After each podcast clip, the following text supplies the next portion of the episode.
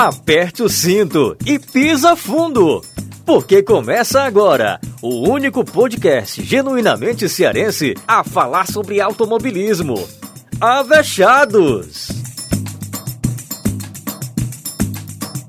Olá, seja muito bem-vindo a mais um episódio do Avechados, único podcast genuinamente cearense a falar sobre automobilismo. Estamos aqui mais uma vez reunidos, é claro, para falar sobre abertura da temporada 2021 da Fórmula 1. E começou do jeito, melhor jeito impossível, né? Eu acho que nem o mais otimista fã da Fórmula 1 imaginava que a temporada iria começar com uma disputa tão sensacional logo na primeira corrida entre, ao que parece, os dois pilotos que devem disputar aí o título ao longo da temporada. Estou me antecipando aqui, posso estar muito errado, mas eu não acredito que seja que fuja desses dois, não. Vamos ver, né? Quem sabe? Mas, para discutir essa corrida, para discutir essa disputa, outras disputas que tivemos ao longo do Grande Prêmio do Bahrein, está aqui hoje todo o time da Avechados reunido. Hein? Hoje é a turma toda, time completo, sem desfalques, para a gente conversar muito sobre essa abertura da temporada da Fórmula 1. Vamos começar cumprimentando aqui meu amigo Danilo Queiroz. Tudo bem, Danilão? Tudo ótimo, Sávio. Muito legal a gente voltar para conversar já com a Fórmula 1 no ar, né? Já com a corrida acontecendo e com o campeonato em andamento, que é muito legal a gente dar uma, uma avaliada no que foi essa primeira prova e aí ter uma ideia do que será esse campeonato, atirar pela primeira prova parece que teremos um campeonato como a gente falava na nossa, no nosso podcast anterior. É isso aí, Danilão. O campeonato do jeito que a gente sonhava, né? Que a gente vem sonhando desde 2016, uma disputa assim bem ferrenha. Se a gente tiver pelo menos essa disputa aí ao longo das próximas corridas, já vai ter valido muito a pena. Sibeli Bastos, tudo bem, Sibeli? E aí, rapaz? Tudo bem, meu povo? Estão deixando a gente sonhar, hein, com esse início do campeonato? Gostamos. Então mesmo, viu? Gostamos. Temos um jogo. Desculpa, gente, eu sei que não é jogo, mas eu não podia perder o momento de falar jogo. Temos, é. Las, temos Las Carreras. Pois é, rapaz. Tô feliz, tá todo mundo aqui reunido, a gente conseguiu aí um espaço, uma vaguinha na agenda da blogueirinha. E vai ser muito massa hoje esse episódio, hein? Bora. É. Cuida. Tudo bem, Flávia Gouveia? Flavinha, bom ter você de volta. Oi, Sábio, Cibele e Danilo. Muito bom estar aqui. Não tenho problemas com a agenda, problema, gente, complicado, né, Cibele? Blogueirinha ainda não sou, mas muito bom. Ainda não sou, quem sabe um dia, não, não sei, né? Mas que bom estar aqui reunido com vocês para falar dessa corrida como o Sábio falou, gente, acho que nem nos nossos melhores sonhos a expectativa estava alta para esse início de temporada, mas a gente não esperava que fosse uma corrida tão, tão, tão boa. Então é muito bom estar aqui gravando esse episódio depois de uma corrida dessa. Pois é, vida de graduanda, né, Flávia? Difícil. Vida de graduanda que está fazendo TCC e espero terminar esse ano. É, então não tá é duplamente difícil. É, complicado. Mas bom, Bom ter lá aqui, viu, Flavinho? O pessoal do Twitter tava com saudade, viu? Ficou todo mundo perguntando cadê você no episódio anterior. Rapaz, gente, tô sim já. Sucesso. É sucesso. Não esperava. Vamos lá, pessoal. Vamos falar sobre esse grande prêmio do Bahrein. Ano passado a gente teve duas ótimas corridas no Bahrein e eu acho que eu vou fazer aqui, eu vou levantar a bandeira aqui, a partir de hoje, neste podcast, que o grande prêmio do Bahrein seja em todos os anos a corrida de abertura. Nada de Austrália. Não sei se vocês concordam comigo. Mas vou levantar Eu a bandeira aqui. Cada um pode levantar uma bandeira? Levante. Eu concordo com a sua 100%, sou favorável. E a bandeira que eu levanto é o seguinte: fim do safety car virtual. Sim, não, essa daí eu tô contigo. I hate safety car virtual. Terrível. Também. Virtual. Pelo amor de Deus. É apoio total. Aqui dali uma destruição de prova, né, Sibeli? Não, macho, eu ainda mais esse novo safety car e eu quero ver mais, entendeu? Pois é, tá safety car virtual destruindo provas desde o dia do seu lançamento. Não é? Safety car virtual. Uma invenção. Então, pessoal, vamos lá falar dessa vitória do Lewis Hamilton. Ah, você deve estar perguntando, ué, mas vocês estão tão empolgados assim? O Hamilton ganhou de novo, gente. Qual é a novidade nisso? A novidade é que o Hamilton, para ganhar essa corrida, teve que provar por A mais B por que, que ele é ex-campeão mundial. Porque vou deixar aqui em aberto para vocês responderem depois, depois. Mas nenhum outro piloto teria tirado a vitória do Max, a não ser Lewis Hamilton, que conseguiu tirar essa vitória. Na Fórmula 1 de hoje, não. Exatamente. No grid atual, ninguém faria isso. Que o Hamilton fez ó. Ou fez no domingo, né? A gente está gravando hoje, segunda-feira, hoje, dia 29 de março. Né? Hamilton chegou, então, a vitória de número 95. Faltam 5 para chegar à centésima. Naturalmente deve chegar esse ano essa centésima vitória. Primeira do Hamilton na temporada, de muitas que eu imagino que ele deve ter, ou algumas, né, pelo menos. Hamilton terminou em primeiro, seguido pelo Max Verstappen, que também teve um final de semana muito bom com a sua Red Bull. Em terceiro lugar, Valtteri Bottas, seguido por Lando Norris, corridaça do Landinho, que agora não é mais o querido da Flávia. Ai, dentro de Landinho, macho. E vamos, vamos de choro e decepção. Vamos de hate. Sérgio Pérez, o homem que deixou o carro morrer e ressuscitou na quinta posição. Charles Leclerc com a sua Ferrari na sua sexta posição. Olha a Ferrari aí, Sibeli. Daniel Ricardo em sétimo, com a sua McLaren também. Sainz em oitavo. Sainz agora de equipe nova, também na Ferrari. Yuki Tsunoda na nona posição. O Japa voou lá no Bahrein. E o Stroll fechou aí o top 10 com a sua Aston Martin. Aliás, carro lindo da Aston Martin. Maravilhoso. Na décima posição, esses foram os dez primeiros colocados no GP do Bahrein. É claro que a gente não tem outro assunto para começar, senão a disputa que tivemos entre Lewis Hamilton e Max Verstappen na ponta. E aí o que eu perguntei no começo daqui da, do nosso episódio, eu volto a perguntar para você, Danilo Queiroz. Você até já deu uma préviazinha na sua resposta, mas eu vou começar por você. Só Hamilton tiraria essa vitória como tirou do Max. Só conseguiu vencer porque era Lewis Hamilton.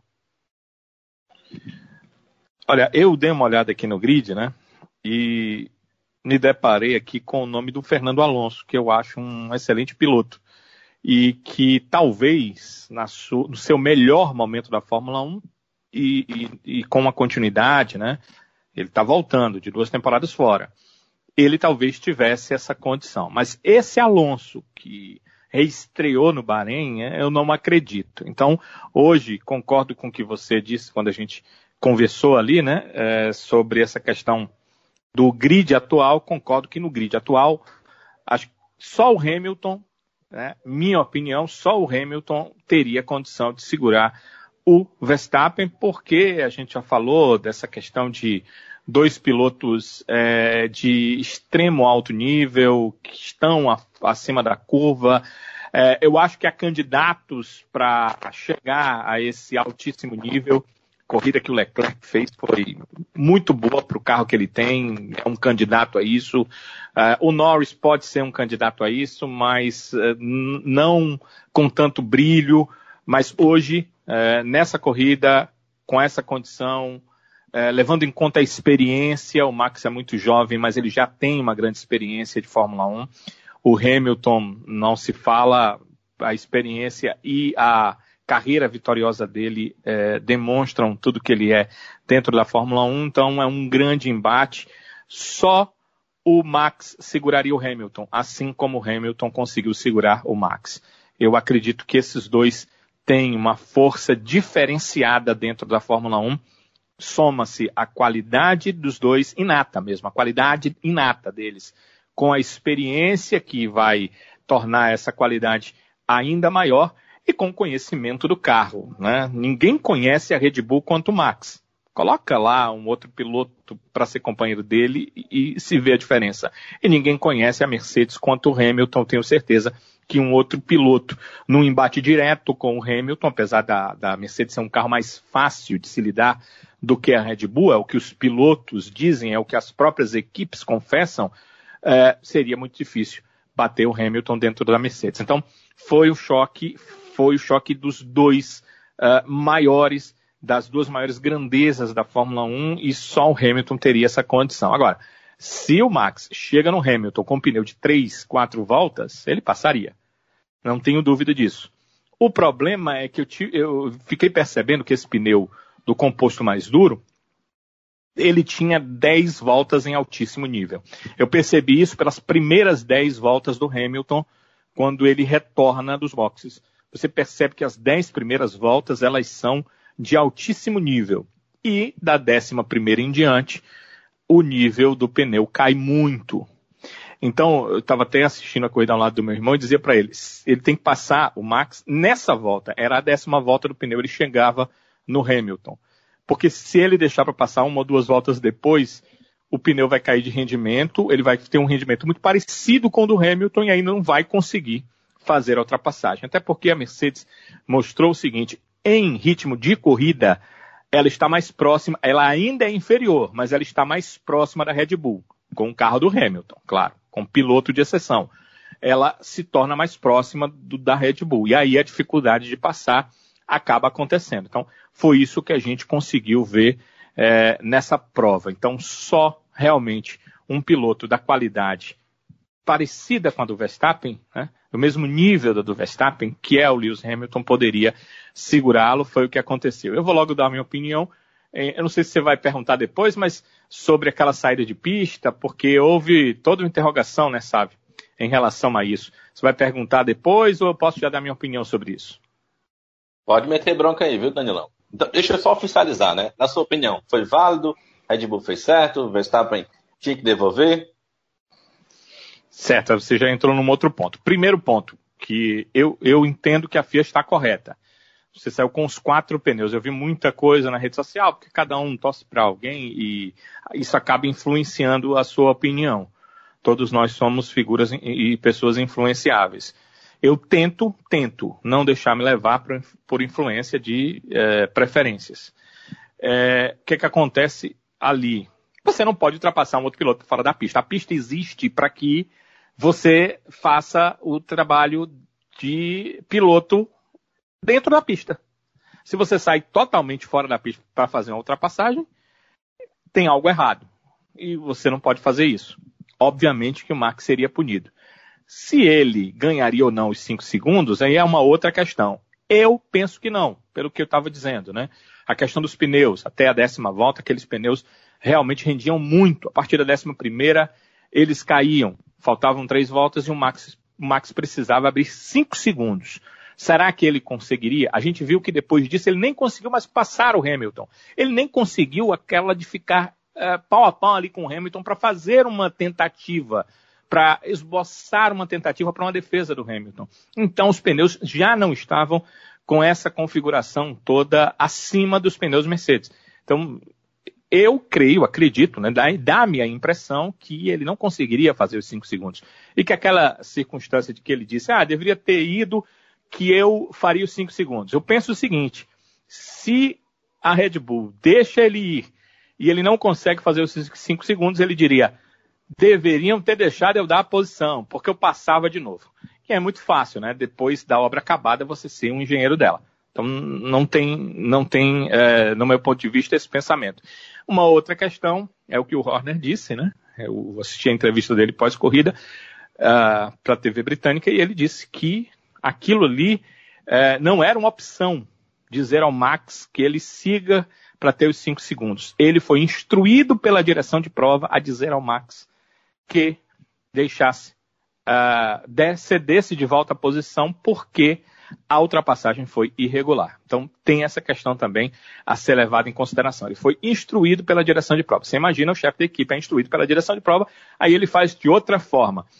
Talvez a penalidade não fosse só 5 segundos. A gente tem que pensar isso também. Talvez houvesse outro tipo de penalidade, porque houve a instrução para se fazer uma coisa e a equipe fez de uma outra forma. Agora, eu não posso deixar a gente está tocando aqui nas questões técnicas e opinando sobre algumas questões, algumas situações, você não posso deixar de tocar na questão da Fórmula 1 e na prova de Fórmula 1. Foi muito legal de ver. Foi uma prova onde a gente viu, para quem gosta de estratégia, estratégia, mas a gente viu a Fórmula 1 na sua essência, a busca da ultrapassagem. Se ela não aconteceu, é uma outra questão, porque é, na defesa de posição também há beleza. Então, houve o Max chegando à beleza de um uh, piloto buscando o máximo, extraindo o máximo do seu carro para tentar chegar a uma condição que o fizesse ser vencedor da prova e de um outro piloto lutando com a estratégia que tinha, com um equipamento notadamente inferior e conseguindo a manutenção da sua posição. Então foi tudo muito legal de se ver. Essa é a Fórmula 1 que a gente procura. Se a gente pudesse a cada prova ter uma Fórmula 1 que terminasse dessa forma a cada corrida, seja com ultrapassagem, seja com a defesa de posição, olha, levantava a minha mão e dizia, é, é essa a Fórmula 1 que eu desejaria ter e ver. Sibeli Bastos, você acha que o Verstappen foi precipitado na, na manobra dele? Porque ele tentou uma ultrapassagem numa, após, numa, naquela segunda reta, né? Na, e finalizou ela numa curva na curva 4. A curva 4 era uma curva em que todos os pilotos, meio que alguns erravam e aproveitavam a deslizada, saíam da pista, era uma coisa autorizada. Mas, ao tentar fazer ali, eu fiz uma leitura de que, ao tentar fazer a manobra naquela, naquele ponto, ele se, se arriscou a, a cometer o erro no final, o que aconteceu. Né? Mas, enfim, queria saber a sua opinião em relação à, à manobra do Max em si, ao que você pensou do, da decisão da FIA, da decisão da Red Bull, o Max passaria depois, conseguiria abrir os 5 segundos, a disputa dos dois em si, como é que você viu isso tudo? Então, meu povo, é, bom, o Danilo falou muita coisa com, com que eu concordo. Eu fiquei muito feliz de ter visto essa disputa, porque finalmente, pela primeira vez, em sei lá quantos anos, cinco anos, eu acho que eu não reclamo quando o Hamilton abre a boca na, na coletiva para dizer que foi uma corrida difícil. Porque hoje ele pode dizer que foi uma corrida difícil, hoje, né? E ontem. Ele pode ter dito mesmo que foi uma corrida muito difícil, porque de fato foi, né? Agora ele tem alguém à altura ali para pra competir com ele, né? Mas com relação à tua pergunta, é, eu acho que, que, apesar da estratégia da Red Bull, no final, né, a gente também. Eu, eu também fiquei meio confusa. Fiquei, meu Deus, ele vai voltar de duro? Ele vai voltar, eu ficava, sabe, tentando entender qual era, qual era a tomada de decisão, o que, que a Red Bull queria com aquilo ali.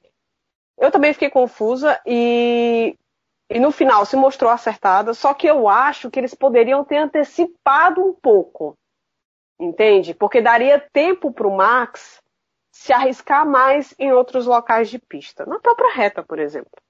Daria para se arriscar mais, mas não havia tempo, entende? Como não havia tempo, por exemplo, caso ele se arriscasse a levar a punição de 5 segundos, não havia tempo para ele tirar 5 segundos. Faltava o quê? Quatro voltas para o final, meu povo? Vocês lembram quantas eu, voltas? Eu acho que três. Eu acho Eram que três. três, né? Eram três voltas pro final. Então, assim, três não voltas. tinha tempo. Então, assim, eu acho que apesar da estratégia da Red Bull no final ter se mostrado acertada, mesmo confundindo a cabeça da gente, ela foi atrasada. Perdeu-se tempo.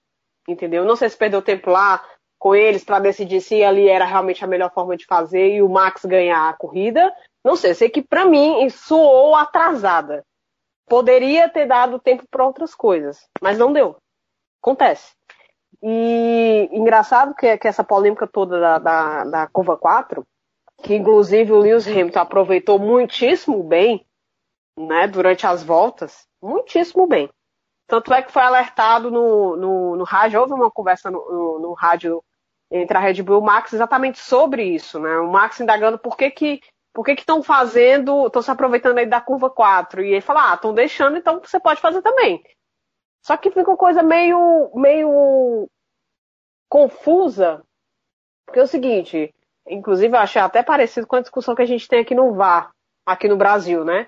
existe uma regra, uma regra, aliás, a louca regra, existe uma regra e a gente espera que ela seja cumprida, né? Então, assim, é óbvio que às vezes há algumas adaptações que precisam ser feitas, só que aí você abre uns precedentes que de repente a regra ela vai sendo subjetiva para o comissário que tiver na, na, na, naquela corrida. E às vezes isso é muito complicado, entende? Então, assim, é, no caso, eu entendi por que, que o Max era passível de punição, porque ali a vantagem que ele ia ter era clara por conta do, da ultrapassagem. E aí, eu não sei se vocês viram depois, mas é, é, colocaram uma imagem aérea da ultrapassagem e de fato ele saiu muito ali. Então, assim, ele teve uma clara vantagem, né? Muito mais do que estivesse fazendo uma volta normal. Mas, assim, é, eu acho que, esse, que, que essa, essa coisa de, ah, de ser conivente com a, com a regra em determinadas condições pode complicar um pouco essa tomada de decisão dos comissários. Né? Então, assim, eu acho um pouco complicado isso. Mas, falando do, do, da disputa em si, o próprio Lewis Hamilton falou que faltou um pouco mais de paciência para o Verstappen. Eu acho que não foi nem a paciência, né? Porque o piloto está ali e ele vai saber a hora que é melhor atacar. Mas eu acho que faltou tempo mesmo. Tempo para a estratégia que eles pensaram ser concretizada. Entende? Óbvio, tinha três voltas ainda, né? Beleza, mas faltava tempo, sabe? Então, é, e eu acho que ele não atacou depois porque ficou. Não sei, eu acho que, que o piloto fica aquela coisa, pô, eu, eu passei o final de semana inteiro dominando, porque foi sexta, sábado, só deu o Max na cabeça. O treino oficial foi um negócio lindo de se ver. Hum. Sabe o que eu imaginava, Sibeli? Quando eu tava vendo a Red Bull, dem... assim, na minha cabeça demorando, né, um pouco mais para que eles iam arriscar o Max com pneu vermelho. Porque com o pneu vermelho ele ia voar, né? Ele ia tirar dois segundos por volta. Só que aí o pneu eu vermelho eu, é, dura, eu pensei durar 10, um tiro. 10, eu pensei isso no último voltas, tiro. Né? Pois é, eu pensei, mas quando ele voltou com eu, hã? Como ele assim? voltou com duro e eu, what? Eu não entendi o duro na hora. E na hora que ele colocou o duro pela segunda vez, aí foi quando eu pensei assim, é, não vai dar mais, agora já era, Red Bull entregou a corrida para Mercedes. Foi a primeira coisa que me veio na cabeça, porque a gente estava é, discutindo aqui a conversa pessoal durante a corrida, né? É, eu acreditava que, quando, como ele demorou, eu pensei que ele ia tentar passar mais tempo com o duro, ia chegar mais pro final ia colocar o macio. Era assim, imagina na minha cabeça que esse aí falou, vou vai chegar no Hamilton e vai passar. Quando ele colocou o duro, foi justamente essa reação que eu tive também. O quê? Colocou o duro de novo, tipo, agora já era, entendeu? Aí depois a estratégia fez sentido, mas é, teve essa questão do limite de pista que até posso comentar depois para não interromper mais. Nossa, deixa, deixa besteira, que tem besteira não.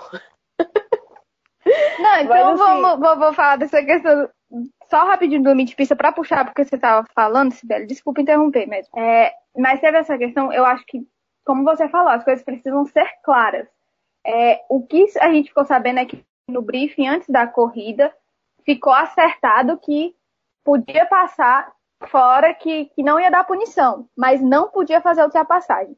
Então, se esse foi o combinado, realmente não dá para pedir punição para o Hamilton, porque o pessoal fez um compilado de todas as vezes que o Hamilton passou ali fora naquela, naquela. Não sei se vocês viram o vídeo. Chegaram ao número 29 de 30 vezes, vezes né? Foi, foi 29, 30. Acho que foi 29 vezes que o Hamilton passou por ali.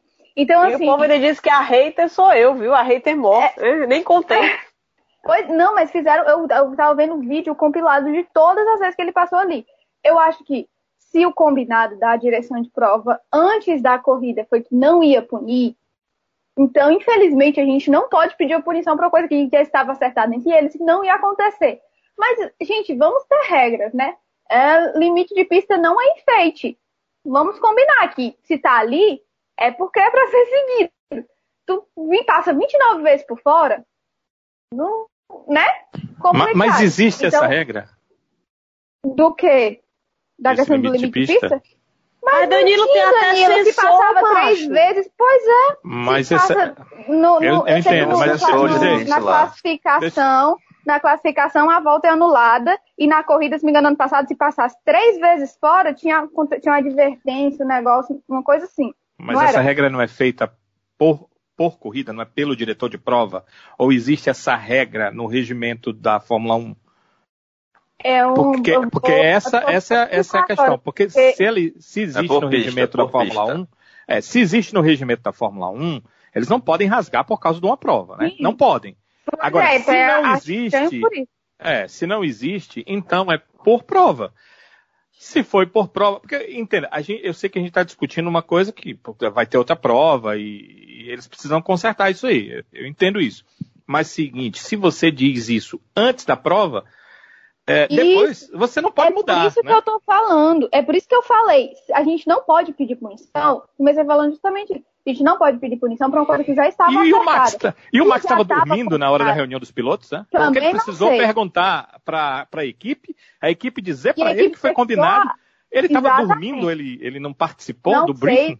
Mas o que eu vi foi, o combinado era que não ia dar punição se você passasse fora da pista, mas em, em hipótese nenhuma você podia fazer a ultrapassagem usando é, o lado é por, da pista. É, é porque Isso, ultrapassagem, é, ultrapassagem, aí eu acho que é uma coisa que não pode realmente passar por fora. Porque sim, Flávio, entende? Naquele, naquele setor não vai acontecer isso, claro. Mas já pensou se tem um hairpin e o cara vai cruza o hairpin de ponta a ponta e sai passando de quem está fazendo a curva? É, é, é, é, é teoricamente, é a mesma coisa, entendeu? Teoricamente, né? Na prática, eu entendo também. Teórica, pois é, então ela não pode, porque ela não pode, porque acabaria com as corridas. Os caras iam ficar cortando caminho a corrida inteira. Porque, ah, pode? Então vou, vou cortar caminho aqui, né? Numa situação. Então, é por isso que não pode. Agora, a questão é, de limite de pista, eu concordo com vocês. Tinha que ser resolvido para ser uma coisa e não por pista hum, Vamos resolver. Exatamente. Eu pode que... ou não pode. E acabou ali. Né? Porque não faz sentido. Em algum momento ele vai. A, a, jun... a, junção dessas 29 vezes que ele passou fora vai dar alguma vantagem para ele. Isso é Com óbvio. certeza. Mas Essa eu, foi eu a discussão. Assim, Exatamente, eu fico assim, não pode punir nessa corrida. Agora, não agora veja bem, por isso que eu, punir, por isso que eu falo. Eu ia, eu ia fazer ah. aqui uma, uma, uma, suposição. Assim, eu sei que ficar falando de suposição é muito chato, mas tu imagina se o Verstappen, digamos, é, foda-se, não vou devolver, vou ser punido, 5 segundos, e me aproveita essa curva 4 para tirar esses 5 segundos, bicho. Se não ia é. ter Lewis Hamilton reclamando? Ah, ia ter Lewis Hamilton reclamando. É por isso, é por isso que eu digo. Eu acho que isso tem que ser revisto para ser uma coisa definida para todas as corridas, porque é injusto, é problemático. É, eu tenho uma amiga que ela fala isso, que eu, eu adotei pra minha vida. O limite de pista não é enfeite, galera. Se tem um limite ali, é porque você tem que seguir o limite. Entendeu? Não é pra ficar passando também. Porque o cara passar 29 vezes. Eu não tô dizendo que o Hamilton ganhou a corrida por isso, e nem tô chorando achando que ele tinha que ter punição, tá? Não me entendam errado, por favor. Mas eu estou querendo dizer que eu acho que isso tem que ser definido bem, porque nas próximas vezes não pode acontecer. Porque o Max devolveu a posição, estava certo, não podia ter ultrapassado por fora. Ok, a discussão acaba aí, mas nas próximas, o cara passar 29 vezes fora do limite da pista e não receber nenhuma advertência, nada, nenhuma posição por isso, acho complicado, acho porque alguma vantagem ele está tirando disso. Ele não estaria passando ali tantas vezes se não fosse por alguma vantagem. Então, acho sim que deveria ter ser discutido. Não acho que é por causa dessa corrida. Não acho que tinha que tirar a vitória do Hamilton, nem os méritos dele, porque o Hamilton ganhou por mérito também. Mas acho que é uma coisa a ser discutida para as outras e futuramente para a Fórmula 1. É isso. Agora, agora entendo novamente. Vejam bem, se ele tirou a vantagem e se ele tinha direito, se foi dito no briefing, erro dos outros pilotos. Os outros podiam ter feito a mesma coisa. E aí teriam tirado a vantagem uhum. né, relativa que o Hamilton tirou. Porque se ele ganha vantagem ali, todos ganhariam. Então ele passa 29 vezes, eu passo 38 Esperto vezes. E vou ganhar. É, exatamente. Vou, ele. Pois é, exatamente, pois é, os outros vantagem. foram trouxas. É, agora, foram agora, trouxas. É, agora, agora mais, mais, uma, mais uma vez eu pergunto, principalmente, os outros não fizeram diferença nenhuma. Só o Verstappen, que fez diferença só contra o Verstappen, porque a luta era dos dois, né? Os outros não iam chegar, podiam passar todas as voltas fora e não iam chegar no Hamilton, não iam chegar no Verstappen. O Verstappen estava dormindo, ele não pode ficar dormindo na hora do briefing. Aquilo ali é sério. Ele tem que ouvir o que está sendo dito. Porque, olha só, a, a, a gente pode estar tá descobrindo o seguinte: ele perdeu a prova porque ele não prestou atenção. Mas, mas, mas, Exato. Danilo, Eu, eu- eu fui, eu fui olhar, eu fui olhar aqui dormiu, não sobre foi a não? A questão. Não, a Red Bull não. Não, Quando ele foi perguntou, a a Red Bull disse pra ele. Foi ele. Exatamente. Olha, tô- tô- vou a- eu vou até pesquisar aqui, fui olhar alguma matéria pra saber se eu tava falando merda, mas tem aqui até o Rafael Lopes escrevendo no blog dele depois da corrida. Falou exatamente isso. Sobre a, a questão dos limites de pista, as race notes do diretor de provas Michael Masi permitiam que os pilotos usassem aquela área na curva 4 apenas durante a corrida. Ele fala, a questão aqui é que o entendimento da questão mudou no meio da prova após a reclamação da RBR. Aí a questão, se os race notes, o Michael Masi, diretor de prova, diz, podem usar, eu não, se eu acho certo ou não agora, não vem ao caso. Mas por que só o Hamilton usou? Concordo com o Danilo. Acho que os outros foram bestas. Já que tá, tá sendo permitido e ele tá tendo vantagem com isso, então a galera né, também acorda. Mas acho que foi, por mim, não, não teria, mas nesse caso concordo com o Danilo. Tá? Foi o pessoal dormiu no ponto. Dormiu legal. Retomando a Cibele, Não, eu já ia dizer assim, se você, meu filho, quer, quer ganhar um campeonato contra o Lewis Hamilton, filho, se tem uma coisa que você não pode fazer é dormir. Ainda mais nas questões dessa. Porque eu falei Os assim, eu beleza, diga, é, né? não é não? O cara trabalhou de todos os lados, amigo, de todos os lados, psicológico, regulamento, tudo, físico, absolutamente tudo. Agora, bicho, eu, eu pergunto assim, mas não foi a Red Bull que também dormiu? Sabe por quê? Porque eu acredito que antes da corrida haja sim um- uma a conversa sobre como vai ser, como não vai ser e tal. E eles não falaram isso pro Verstappen? Porque foi falado no rádio, durante a corrida. Entendeu? Como se fosse o Verstappen falando assim, ó, estão fazendo aquilo ali. É certo isso daí? Entende? Então, assim, ficou, ficou, ficou muito, muito, muito duvidoso e eu concordo com, com a Flavinha. Isso não, isso não pode ser mais tratado como algo sazonal ou só de uma determinada pista, entendeu? Isso tem que ser algo padronizado para as coisas ficarem claras, entende? Porque senão vai ser uma bagunça. É, e como, como eu falei no, no- no início da minha fala, a gente vai acabar virando discussão de VAR aqui no Brasil, que é exatamente isso. As coisas não são claras, todo jogo é uma, é uma interpretação diferente, e aí o piloto, o mais esperto, obviamente, vai aproveitar. Então, de fato, o Hamilton esperto, trabalha com tudo que tem e o resto é um bando de trouxa. Vamos combinar mesmo. Um bando de trouxa que não soube utilizar é, essa licença a favor. Danilo Queiroz, deixa eu lhe chamar aqui de novo, meu caro, para falar sobre a corrida de, de dois pilotos da Red Bull e da Mercedes, que foram corridas diferentes pelos contextos em que os pilotos tiveram dentro da corrida. O Bottas terminou em terceiro lugar.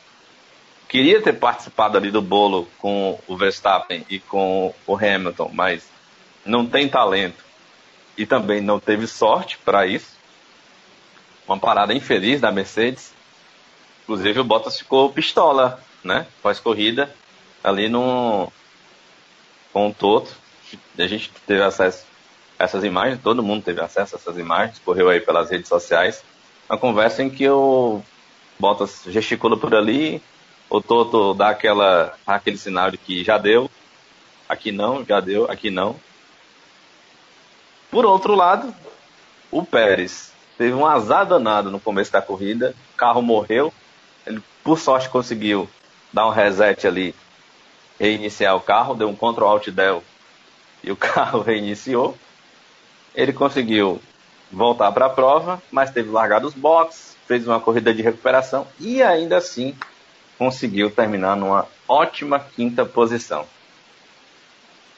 O que, que a gente pode falar dessas duas corridas, Danilo? E aí eu já vou lhe provocar pensando no seguinte: a gente também pode ter uma boa disputa entre esses dois pilotos para chegar no pódio, até mesmo para brigar por vitórias. Sabe o que, que me, me, me fez lembrar, Danilo? Assim, pensando, fazendo um exercício assim de, de projeção, que a gente pode ter mais ou menos o que a gente teve no início dos anos 2000, ali, com Coulter e Barrichello, e Schumacher e Hackney disputavam um título e os dois brigavam ali pelo terceiro lugar, quando não tinha uma condição de brigar mesmo pela vitória, né? O Coulter, especialmente em 2001, fez um ótimo campeonato.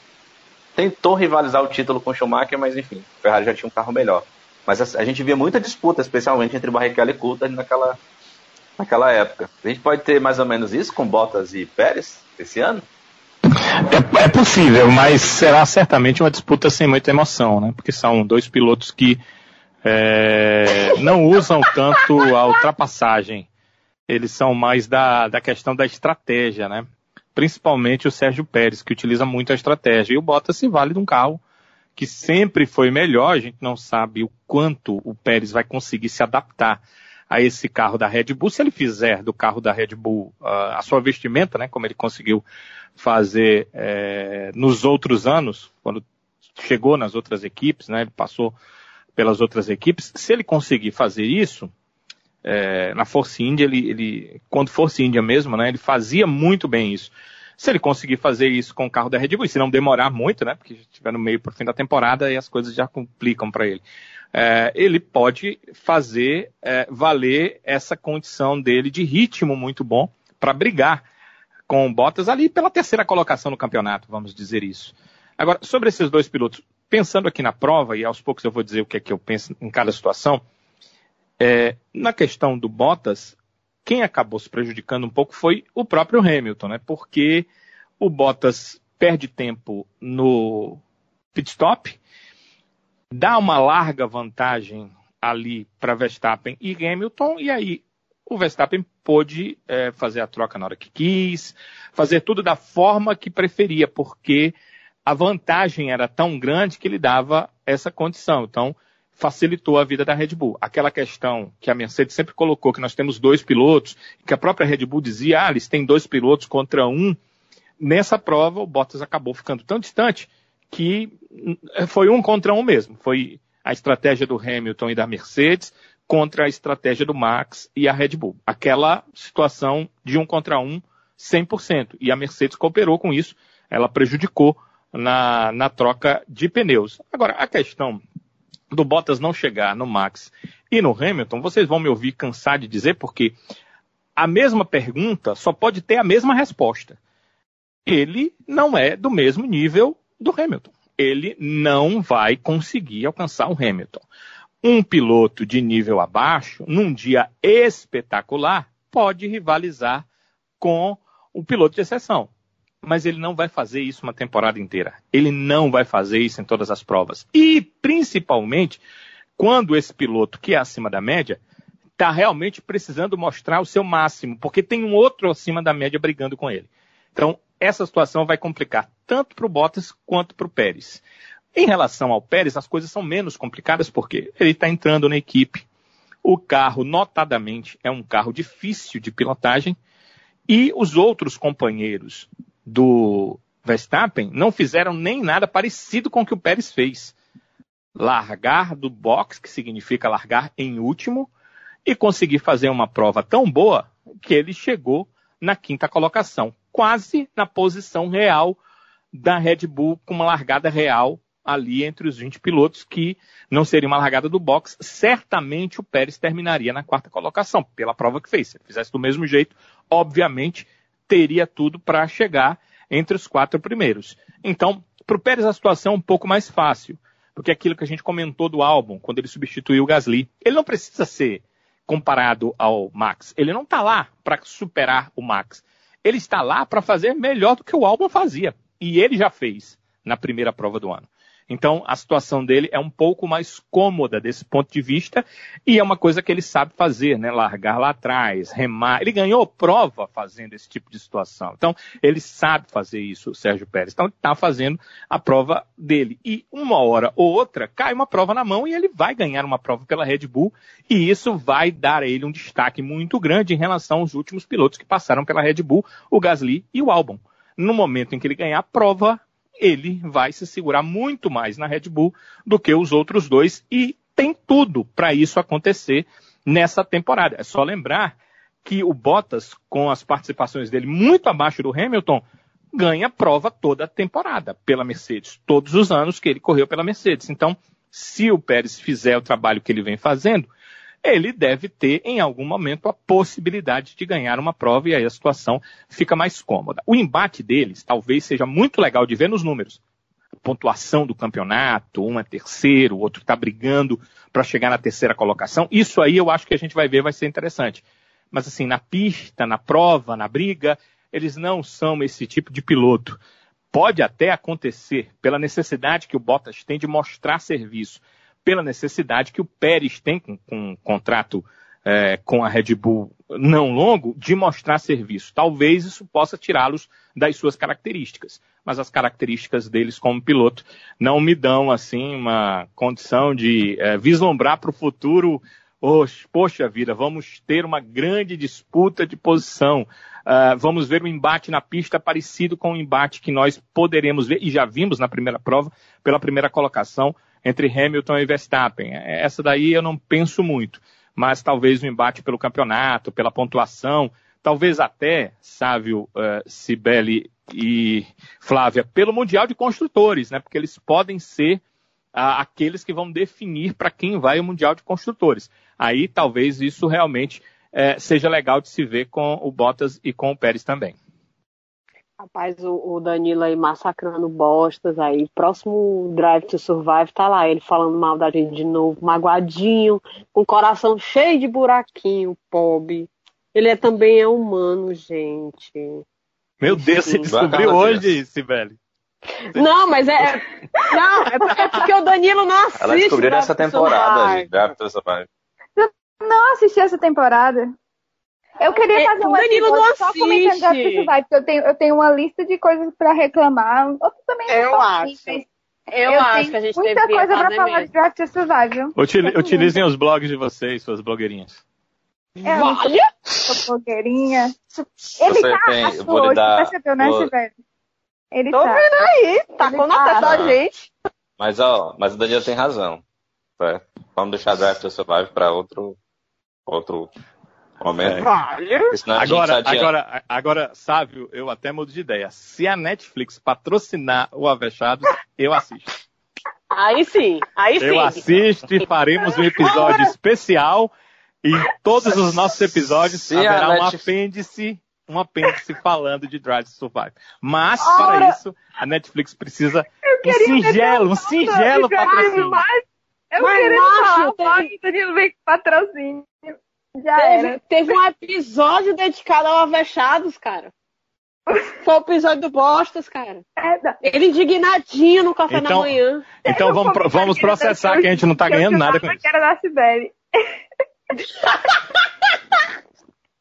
tá entendendo? Agora sim, eu vou dizer um negócio. A Red Bull tá muito mais servida, bem servida de piloto do que a Mercedes, porque claramente Bull o tem Pérez dois. tem mais, é, o Pérez tem mais sangue no zóio para para entubar, meu filho, o, o, o Bostas aí em altas corridas, velho. Eu, eu só digo uma coisa. O George nunca esteve tão perto da Mercedes, viu? Só digo Verdade. isso. Nunca esteve tão perto. Acho que a gente já tinha indicativos desde antes, achei burrice a Mercedes ter renovado com Bottas, achei. Mas assim, pro, pro plano deles, é ok, né? O que eles querem é uma pessoa que não, não ofereça riscos ao Hamilton. E ok. Mas assim, eu acho que o Bottas tá cansado. Aquele episódio, sabemos que Drive to Survive tem muito de né, romantizado, eles aumentam muita coisa, mas já deu para perceber que o Bottas não se sente confortável na Mercedes. Isso é claro, isso é evidente. E, assim, a corrida ontem, aquela a burrada que a Mercedes fez no pit do, do Bottas.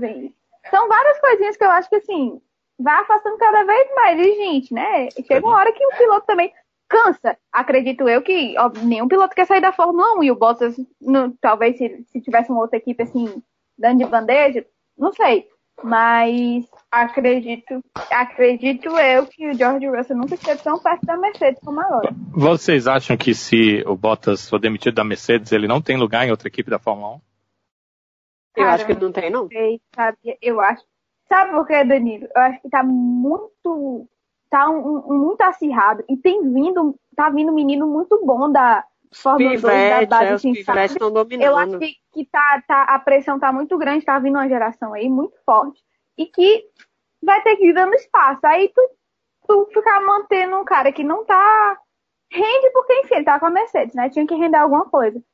É, é até, acho que, se a pessoa não, não conhecer muito, ver a gente falando mal do cara que ficou em terceiro, vai ficar assim, né? O que que tá acontecendo? Mas acredito eu que não.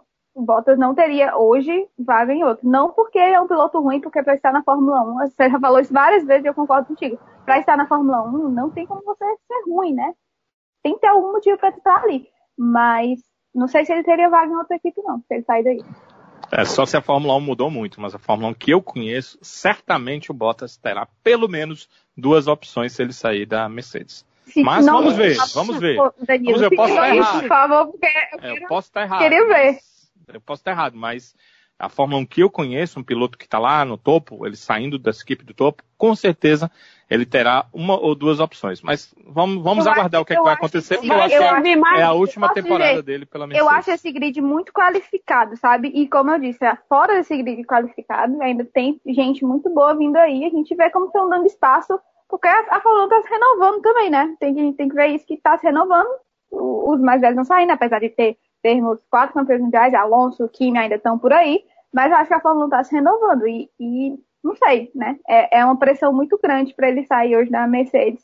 E não sei, não sei, eu, eu, digo porque eu realmente não sei que equipe falaria assim, Bottas, venha para cá, vou dispensar o meu piloto. Não, é por isso que eu até falei, se você puder, quiser citar nomes, eu agradeceria para tentar abrir as minhas, abrir a minha mente para pensar nisso, porque eu não vejo. É o último ano Mas do contrato acho... do Ocon com a Renault, né? Eu ele, acho que ele iria para a Renault ele tem ah. uma, uma vantagem. A, a, única vantagem do Bottas que eu vejo hoje é que ele é ex-Mercedes, digamos, quando se ele for para outra equipe. E, bicho, tu ser ex-Mercedes é simplesmente tu, tu chegar numa nova equipe sabendo o modus operandi e tudo, como se faz da, da equipe mais poderosa do grid atualmente. É, pra seria uma vantagem, vantagem pra dele. equipe, talvez. Tá? Ó, o Bottas, você vem e passa tudo que você sabe da Mercedes é. pra é. Abre o bico aí, meu filho, que a condição é essa. Não sei. Fico, fico com a minha dúvida. Voltando à pauta do episódio. Os destruidores de pauta. o Sábio vai ficar Mas com ódio da gente hoje. Parado da gente, não vai. Hoje a gente tá, tá falando, viu? Lavinha, já que você falou aí bastante do Bottas, quem surpreendeu como terceira força nessa corrida foi a McLaren. McLaren com por incrível que pale... pareça, o cebolinha aí. Pareça. Por incrível que pareça, colando Norris numa quarta posição que pouca gente estava apostando. Colando Norris? Colando Norris. Eu, eu, eu ouvi rolando Norris. Colando no Norris, mas não ultrapassando, chegou o Ricardo na sétima posição, apesar de ter Ai, meu Deus. Teve uma boa briga ali no começo da, da corrida, né? Entre os dois. Mas o Landinho foi lá e. Faz, mostrou que. Faz amor não vai ter, não. É, vai ser. Para quem esperava a dupla Rick Norris, é, a dupla mais divertida da Fórmula 1, acho que não, não vai ser bem por aí, não, viu? Mas conta aí, Flavinha, o que, que você achou dessa prova da McLaren com esses dois pilotos chegando muito bem? McLaren vem forte, né? Acho que é a, a primeira coisa que vem na mente é animador esse início. Digo, vou começar pelos treinos, porque já nos treinos a gente falava assim, no, no, no TL1, meu Deus, a McLaren. Não, calma, é só treino, treino livre. Aí no 2, meu Deus, a McLaren, calma, é só treino. E foi nisso até a corrida e a gente vê o Lando terminando em quarto e o Ricardo em sétimo. Tendo ressalva de que o Ricardo foi a primeira corrida dele com a McLaren, tá se acostumando ainda a gente viu, por exemplo, o Ricardo na Renault, que ele demorou a se adaptar ao carro. Ele tem ainda seu tempo de, de adaptação ao carro, então eu não acredito que ele vai agora lá de primeira. Já bateu o Norris, que já vai para a terceira temporada dele com a McLaren, né? Então o Norris está ali, já bem mais acostumado que o, o Ricardo. Então, acredito eu que a McLaren tem forte se, se corresponder às nossas expectativas. E o que mostrou nesse primeiro final de semana, acredito eu que a McLaren vai ser, vai estar tá brigando ali pela terceira. Ano passado já foi a terceira força, né? Porque no, no final das contas, depois daquela briga com Renault e Racing Point, ficou em terceiro. E esse ano eu senti, pelo menos nessa primeira, que a McLaren vai estar um pouco mais confortável ali como terceira força. Mas vi, por exemplo, a AlphaTauri mostrando, se mostrando muito forte na, nos primeiros dias da corrida. O Gasly teve seus problemas e o Tsunoda chegou, Tsunoda estreando chegou em nono mas acredito eu que pode ser que a AlphaTauri consiga mas eu, eu vi a, a McLaren mais confortável como terceira força esse ano. E eu vi uma evolução muito boa. A gente sabe que a, a, a, a McLaren mudou, né? Agora é motor Mercedes. Então encaixou muito bem. É, e como você falou, né, talvez não tenhamos uma dupla tão divertida quanto a gente imaginava.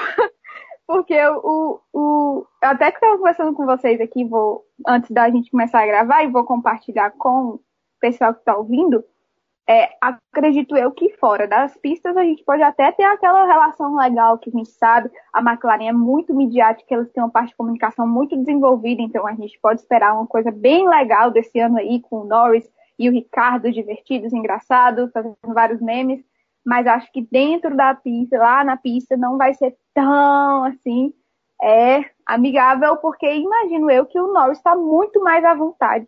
Como eu disse, ele vai para a terceira temporada dele com a McLaren ele está muito mais à vontade agora com a equipe, sabe o que está fazendo, já não é mais um novato, já não é mais tão assim novo, que está só conhecendo, não, ele já sabe o que está fazendo, sabe o lugar dele ali, sabe o que ele pode fazer. E a equipe está em evolução, viu? Um carro melhor. Por exemplo, no, no acho que foi no TL1, foi no 2, que a gente falou, meu Deus, o McLaren está muito bem, o Lando voando, e ele terminou o treino reclamando do carro, ou seja, o carro ainda não está nem 100% e eles já foram muito bem.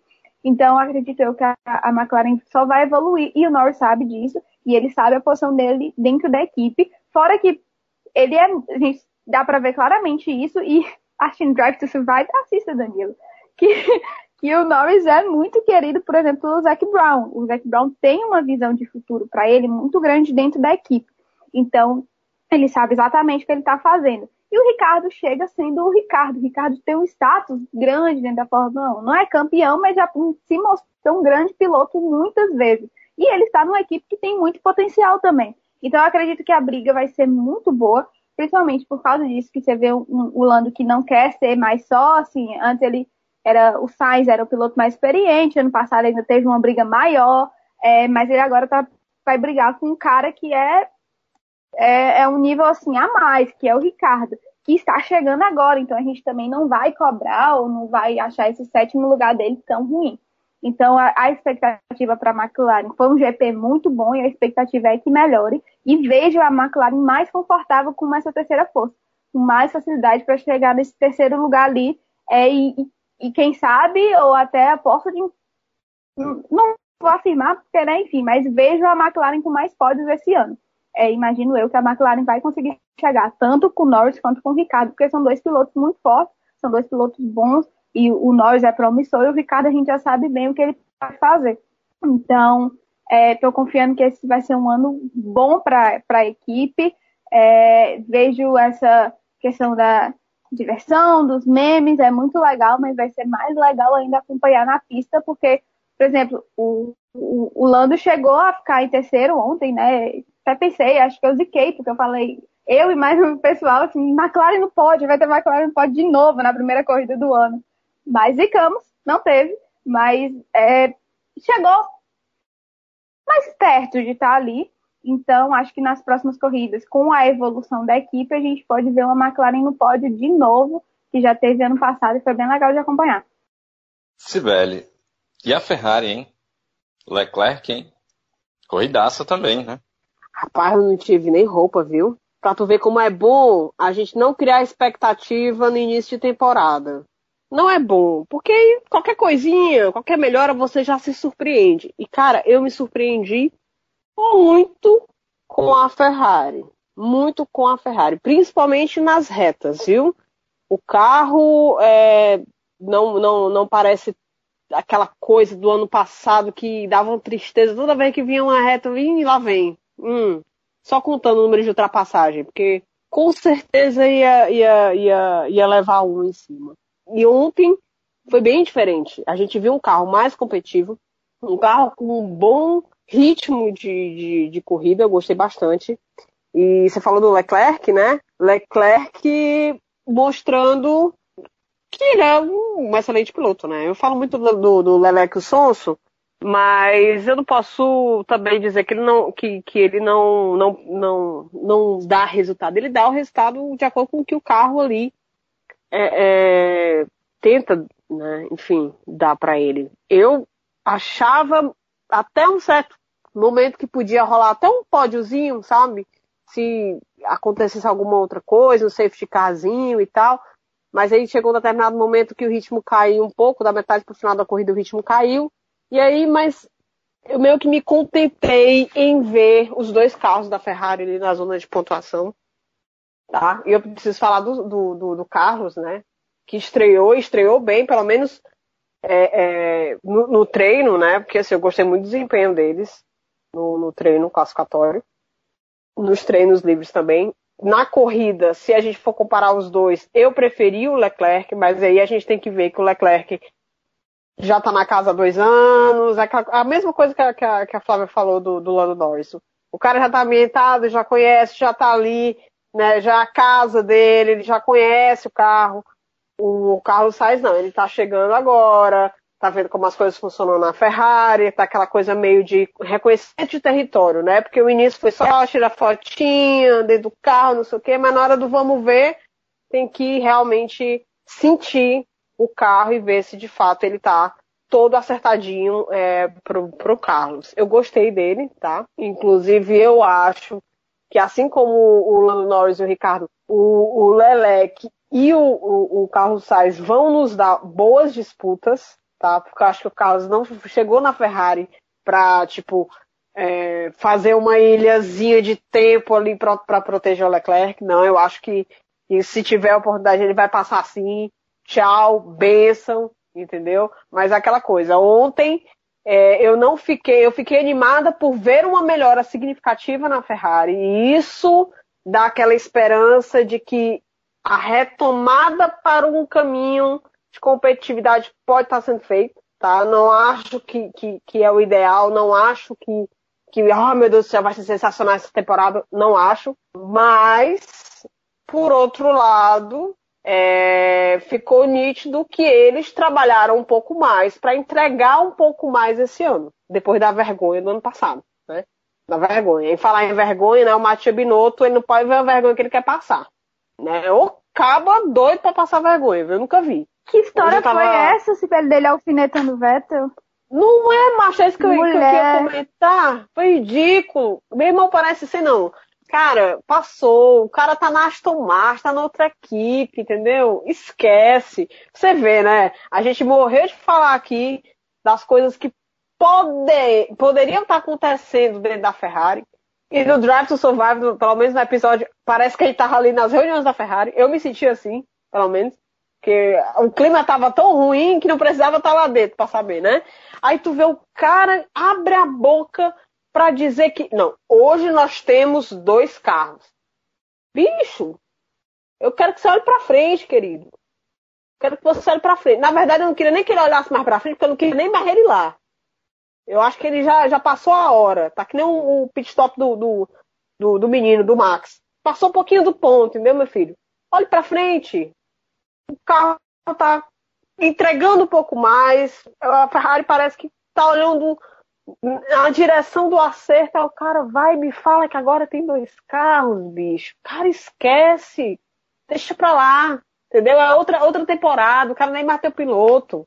Entendeu? Não precisa disso. E é com Fettel. Quem é que treta com Fettel hoje, hoje? Quem é que treta? Ninguém treta com Fettel, pelo amor de Deus. Então, assim, continuo não querendo criar expectativas, até porque, olha a coincidência. Hoje meu Facebook lembrou que há seis anos o Vettel ganhava aquele GP de Kuala Lumpur, a primeira vitória pela Ferrari. Rapaz, eu me iludi tão bonito ali que vocês viram a queda, né? Depois. Que a queda foi feia, pai. A queda foi feia. Então, assim, eu não vou me iludir. Eu vou só esperar é, que seja um carro que entregue mais do que entregou ano passado. Que isso ele mostrou no GP do Bahrein que está fazendo isso. Então que continue fazendo isso. Se a gente beliscar uns pódios aqui e acolá, vai ser ótimo. Mas como eu falei no episódio passado, não acredito que Ferrari esse ano vá para ser, para bater de frente, para ser uma terceira força. Não acredito. Hoje Ferrari é meio de grid. Meio de grid. E eu tô completamente, entre aspas, tá? Porque eu não fico satisfeita, mas eu tô completamente, digamos, entregue, ou então conformada em, em ter essa posição hoje, em ver a Ferrari nessa posição hoje, porque acredito que é só assim mesmo que ela pode ver onde é que estão tá os erros, que ela pode ver o que pode fazer melhor, e aí sim trabalhar mais para conseguir formar uma equipe competitiva. E aí, quando eu falo equipe competitiva, não são só os pilotos, né? Porque eu acho que os pilotos que hoje estão na Ferrari dão conta sim. Mas a equipe como um todo, né, da Ferrari, dê conta de formar um time competitivo, um conjunto da obra toda, o carro, piloto e equipe. Então, assim, o que eu vi ontem na corrida me deixou satisfeita, mas não me deixou com as expectativas muito loucas, dizer, ai meu Deus do céu, vamos, vamos ficar, vamos pegar um vice-campeonato. Não, nem tô pensando nisso, tô pensando nem nisso. Tô pensando o seguinte, vamos beliscar os pontinhos e trabalhar ali comendo pelas beiradas, que é melhor que a gente faz, entendeu? Pois é. é indo aqui, descendo no grid, né? Que a gente está descendo aqui as posições. É, eu queria chegar aqui em dois pontos, pessoal. Que foi uh, a estreia de três novatos no grid, que foram Nikita Mazepin, tá certo? Se vai lá pronúncia aí, Mazepin. Mazepin. O Mazepin, ou, ou como a internet, o Twitter batizou ontem, Mazespin. O do Mick Schumacher. Gente, e... na transmissão, né? na transmissão, vocês viram que teve, rolou isso. Mas aí rolou isso. Rolou. Na transmissão, tanto daqui quanto de, de a original, o pessoal lá. Hum. A zoeira chegou aos quatro cantos do, do, do planeta. A estreia do Mick Schumacher e a estreia do Yuki Tsunoda. Dos pilotos da Haas, eu acho que não tem muito o que falar. O Mazespin não passou da primeira curva, sozinho, rodou, bateu. Acabou. Rapaz, é? eu, devia ter, eu devia ter jogado no bicho, macho. Eu devia ter apostado, porque eu falei que ele ia dar o primeiro pit, ou pit stop, a Luca. O primeiro safety car, esse, esse criatura ia dar. É... Eu acho que foi tanta energia negativa, de, o mundo inteiro mandando energia negativa, que mais assim, o caô foi inevitável. Gente, enquanto passou. E o melhor, as, as mensagens chegando. Eu não sei se vocês ficam conversando, o pessoal durante a corrida, mas eu fico 500 grupos pessoal conversando na corrida. Todo mundo rindo quando o Mazepin rodou. Quando passou o replay que mostra ele rodando sozinho, gente, era aqueles mensagens assim, em capítulo que ele rodou sozinho, kkkk. Eu não sei vocês, mas assim, pelo menos deu pra rir. Tá tudo bem com ele, né? Não bateu, não, não teve nenhum problema físico, nem nada, então pode rir. Se tivesse acidente, a gente ia com calma. Mas... Qualquer coisa, ele já pode ser companheiro do Alonso, sabe rodar bem direitinho, já pode ser companheiro do Alonso. E do Vettel, Ei, né? vai... E do Vettel. Ela não quis falar, sabe? Tu viu? Ela eu vi, falou pra não falar do Vettel. Ela, ela pode até passar o pano, mas eu não A gente não. A propósito, o Vettel, né, já fez a primeira do ano, né? A garantia a primeira do ano, né? oh, sacanagem. Ei, foram ah, cinco pontos, vai, do Vettel nesse final de semana? Cinco pontos na carteira? Foi, foi cinco pontos na carteira. Aliás, a gente tem, inclusive, o áudio exclusivo do é, do nosso querido Estevão Ocon, quando foi abarruado pelo, pelo Vettel. O editor vai colocar aí o áudio exclusivo.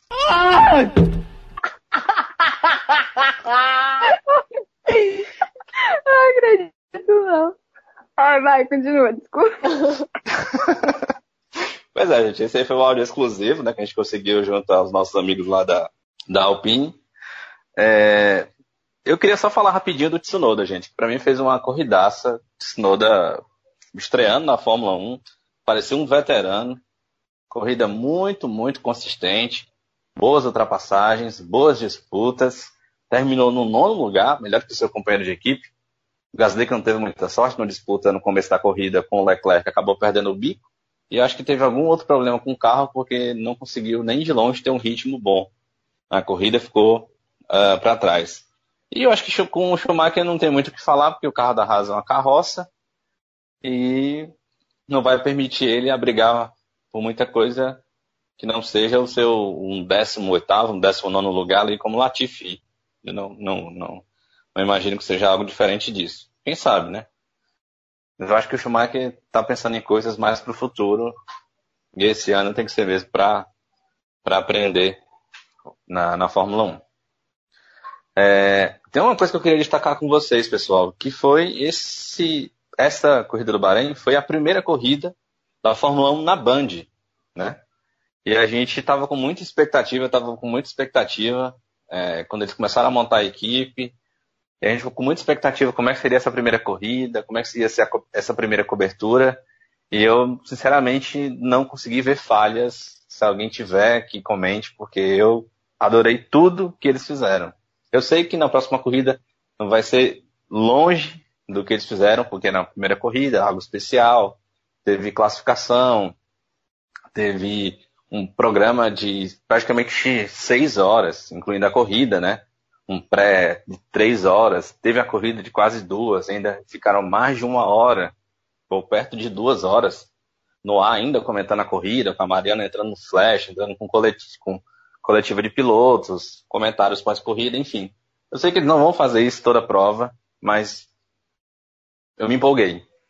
Se eles fizerem pelo menos metade disso, tratarem o produto Fórmula 1 como trataram bem nessa primeira corrida, ou tratarem com o mínimo de respeito, que é o que o fã da Fórmula 1 quer, gosta de, de ver o seu produto sendo tratado, eu acho que a Band tem tudo para conquistar muitos fãs é, nessas transmissões. É, o que, que vocês têm a acrescentar por aí? Foi bom, né? Tipo, ver a Fórmula 1 sendo tratada bem desse jeito. Acho que foi a sensação de todo mundo que gosta de Fórmula 1. É, eu participei até da. Eu falei com o Sábio, participei da live no canal do amigo meu Alessandro, justamente para falar sobre a transmissão da Band. E assim, e é, é como o Sábio falou, não vamos ter isso toda a corrida, mas é empolgante ver a Fórmula 1 sendo tratada dessa forma. E não só a Fórmula 1, tivemos transmissão também da Fórmula 2, que a gente não teve no ano passado, por conta, a, a Globo comprou os direitos da Fórmula 1, mas não, a Fórmula 2 era passada, é, era transmitida no Sport TV, né? Ano passado não deu para não fecharam um acordo por ela, mas esse ano a Band fechou a 1, Fórmula 2 e a Fórmula 3 também, que vai começar e, e também vai ser transmitida pela Band. Cara, foi muito legal de acompanhar. É, tem essa a questão de coisas técnicas, mas eu acho que foi tão mínimo que a gente nem vale ressaltar aqui. São coisas de, de transmissões ao vivo que acontecem e com certeza eles vão corrigindo para frente, porque, enfim, foi a primeira transmissão em 40, né, 41 anos que a Band não fazia transmissão de Fórmula 1. Então, são coisas muito pequenas. É, é exaltar mesmo o que eles fizeram. Foi muito legal, foi muito legal de acompanhar. Aquelas três, gente, três horas de pré-corrida, basicamente. Chamaram uma cambada de ex-pilotos. Teve, teve Fittipaldi, teve o Felipe Massa, o Piquet, o Nelsinho. Enfim, fizeram matérias super legais, falaram do Senna. É, a, a Mariana entrando direto na, na, lá ao vivo do Bahrein, durante a transmissão em si, estava muito leve. Já é uma equipe que a gente conhece, né? A gente estava até falando. É uma equipe que a gente conhece, a gente já tem familiaridade com o Sérgio Maurício, com o Reginaldo Leme, o Giafone, a Mari. Então é um negócio assim já muito familiar, mas que foi muito mais leve. Eu não sei se vocês sentiram isso. Foi um negócio mais divertido, mais tranquilo. Foi, fluiu muito bem a transmissão deles. Então, realmente foi muito legal de ver. Não vai dar para fazer esse pré-corrida e até o pós mesmo, em todos os GPs, a gente sabe disso, mas que, que tenha já metade disso, já vai ser muito satisfatório e vai ser muito melhor, porque estava vindo antes que a gente já tinha alguns probleminhas com a transmissão antiga, né? É, mas eu gostei muito de acompanhar esse final de semana. Foi direto, foi sexta-feira de manhã, sábado de manhã e à tarde, com Fórmula 1 e Fórmula 2 e no domingo ainda amanhã e o, e o começo da tarde ali inteiro, só ligado na Band, Band Sport. E foi bem legal. Cara, sério, assim, é, eu acho que em, em, três décadas que eu vejo Fórmula 1, é, eu nunca tinha visto uma cobertura dessa no Brasil. Nunca. Eu nunca tinha visto uma, uma pré-corrida com três horas, sabe? Eu nunca tinha visto na TV toda a cerimônia que antecede a corrida, porque quando a gente está no autódromo, a gente vê o que acontece, o hino, não sei o que de bandeira, algumas outras coisas que acontecem antes para animar arquibancada, aquela coisa toda, mas a gente não vê aquele, aquela cerimônia. Eu, pelo menos, eu nunca tinha visto aquela cerimônia na TV, sabe? E passou, passou a coisa do, do, dos, os pilotos, com, com aquela. Ah, aliás, eu quero, eu quero aquela camisa, viu? Se virem aí alguém para vender, porque eu quero aquela camisa do Fettel e do Lewis, linda.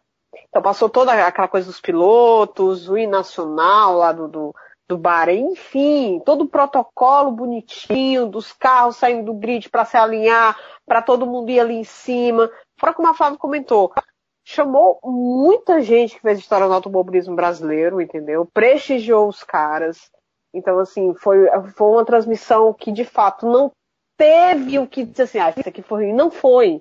A gente teve, durante tantos anos, o produto Fórmula 1, né? Nossa paixãozinha tão vilipendiada, assim, vou te dar essa palavra mesmo, tão surrada, de tanto jeito, de qualquer jeito, sabe? Principalmente na TV aberta, importante ressaltar, né? Na TV aberta, antes passava só o treino oficial, aí depois começaram a passar só os 10 minutos finais do, do, do treino, agora nem mais o treino, aí já, enfim, para corrida, na corrida não passava nem mais o pódio. Quer dizer, o fã da Fórmula 1 finalmente, finalmente teve uma transmissão para chamar de sua.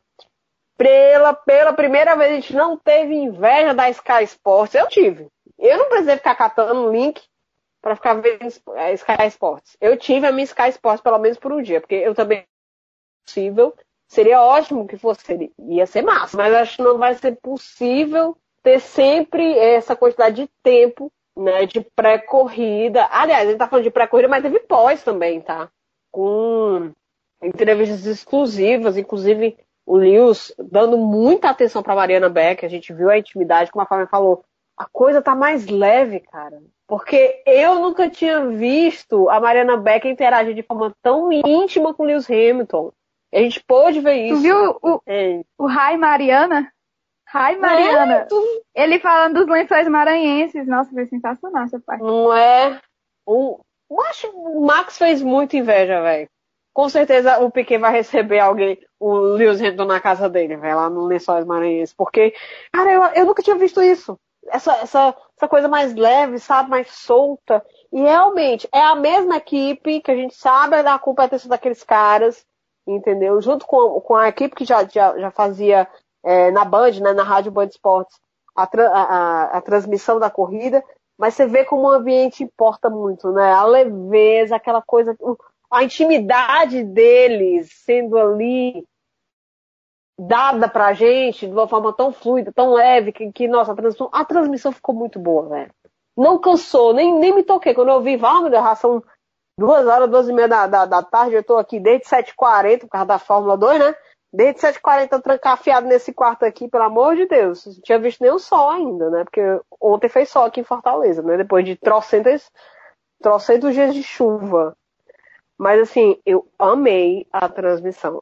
Amei mesmo. Apesar de que há um detalhe, tá? Mas esses detalhes técnicos eu não conheço. É, teve gente que me perguntou aqui de Fortaleza onde é que estava passando a corrida, porque não estava transmitindo na Band, estava passando um filme na Band. Só que, por exemplo, a minha operadora era diferente da, da, da, da pessoa, e aí pode ser que na operadora dela tinha outro contrato e que passava outra programação, né? Então, assim, mas mesmo tirando isso. Hum, sobre isso, realmente teve muito problema. Em vários cantos as pessoas não conseguiram assistir. É, teve um probleminha que a, a, a Band não podia transmitir pela parabólica. Então, as TVs que usam antena parabólica não receberam o sinal da corrida. Porque, teoricamente, a parabólica, algumas, alguns tipos, o sinal consegue vazar para outros países e a Band não podia transmitir para outros países, é Brasil, ah, entende? Ia dar um BO danado. Exatamente. Só que teve um, um, detalhe. Durante a transmissão, o Sérgio Maurício falou que, ah, que alguns países estavam pegando esse sinal pela Band internacional. Então ficou um negócio assim. Ué, está passando para fora, porque pela Band internacional mas não está podendo passar para alguns cantos aqui no Brasil porque não está tendo parabólica para não vazar para fora, né? O que está acontecendo? E teve alguns fatos também. Por exemplo, eu assisti pela. O meu também era TV, TV fechada, então era a Band de lá, Band original. Mas quem estava assistindo por aqui, a Band Ceará, no caso falar de Fortaleza, que eu sei, acho que a transmissão pra gente começou 9 horas, não foi? O, o show do esporte começou 9 horas. Pra quem tava assistindo pelo Band Ceará, começou acho que foi lá pras 10 e meia, porque tava passando informecial. Aqueles, aqueles programas que tem de, uhum. de coisa, né? Então teve, o pessoal não teve gente aqui que não conseguiu assistir o começo da transmissão, das 9, de 9 horas.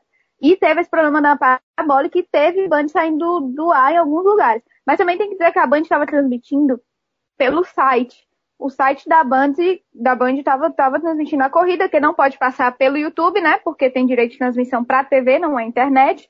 Então era o player, o player próprio no site estava sendo transmitido. Mas também tem que ver que teve algumas pessoas que eu conheço que não conseguiram acessar pelo site. Podia ser problema de IP, não sei, porque não sou não tenho não sou especialista nisso, mas a Band teve esses probleminhas de questão de transmissão que algumas pessoas não conseguiram assistir, isso é verdade. Mas questão da transmissão em si do, do do programa, questão jornalística e cobertura, não tem muito o que falar. Bem, é, eu é, gostei demais da transmissão. Agora preciso fazer um adendo. É, então, como foi tudo excelente, com uma exceção, eu vou logo colocar a exceção, que eu vou logo colocar a parte ruim primeiro, depois eu coloco a parte boa, que é muito maior. É, que eu acho que talvez foi o que a Flávia não quis citar, mas eu vou citar. Eu vou citar porque não pode acontecer. É o seguinte, é, eu estava assistindo a prova, como eu disse, ao lado do meu irmão. E quando o Max saiu da pista, na ultrapassagem ao Hamilton, eu pensei, saiu da pista na hora da ultrapassagem. É, mesmo, mesmo que não fosse uma regra escrita, é uma coisa que está no âmago da competição. Você não pode fazer a ultrapassagem por fora. Então achei, ele vai ser punido. Mas eu fiquei calado esperando o que ia acontecer, até porque eu sou meio maluco, então eu estava assistindo na TV, ouvindo a TV e ouvindo o rádio também. Então, estava muita coisa, estava prestando atenção muita coisa, mas eu pensei isso. Então, na hora em que, na sequência, o Max é, deixa o Hamilton passar, a transmissão da TV disse que ele teve um problema. E aí eu falei para o meu irmão, isso não é um problema. Ele saiu com as quatro rodas na hora da ultrapassagem. Então ele tinha que dar a posição. Meu irmão ficou olhando para mim, achando que eu estava meio maluco, né? A televisão está dizendo que tem um problema, por que, que ele está dizendo isso para mim? Ficamos ali, ele olhou também, não disse nada. E depois ele percebeu o que tinha acontecido e ele olhou para mim e disse: não pode, não pode é, a gente aqui saber o que aconteceu e a transmissão lá ninguém dizer. Eles vieram dizer voltas depois. Então, esse tipo de coisa tem que ser é, bem avaliado, né?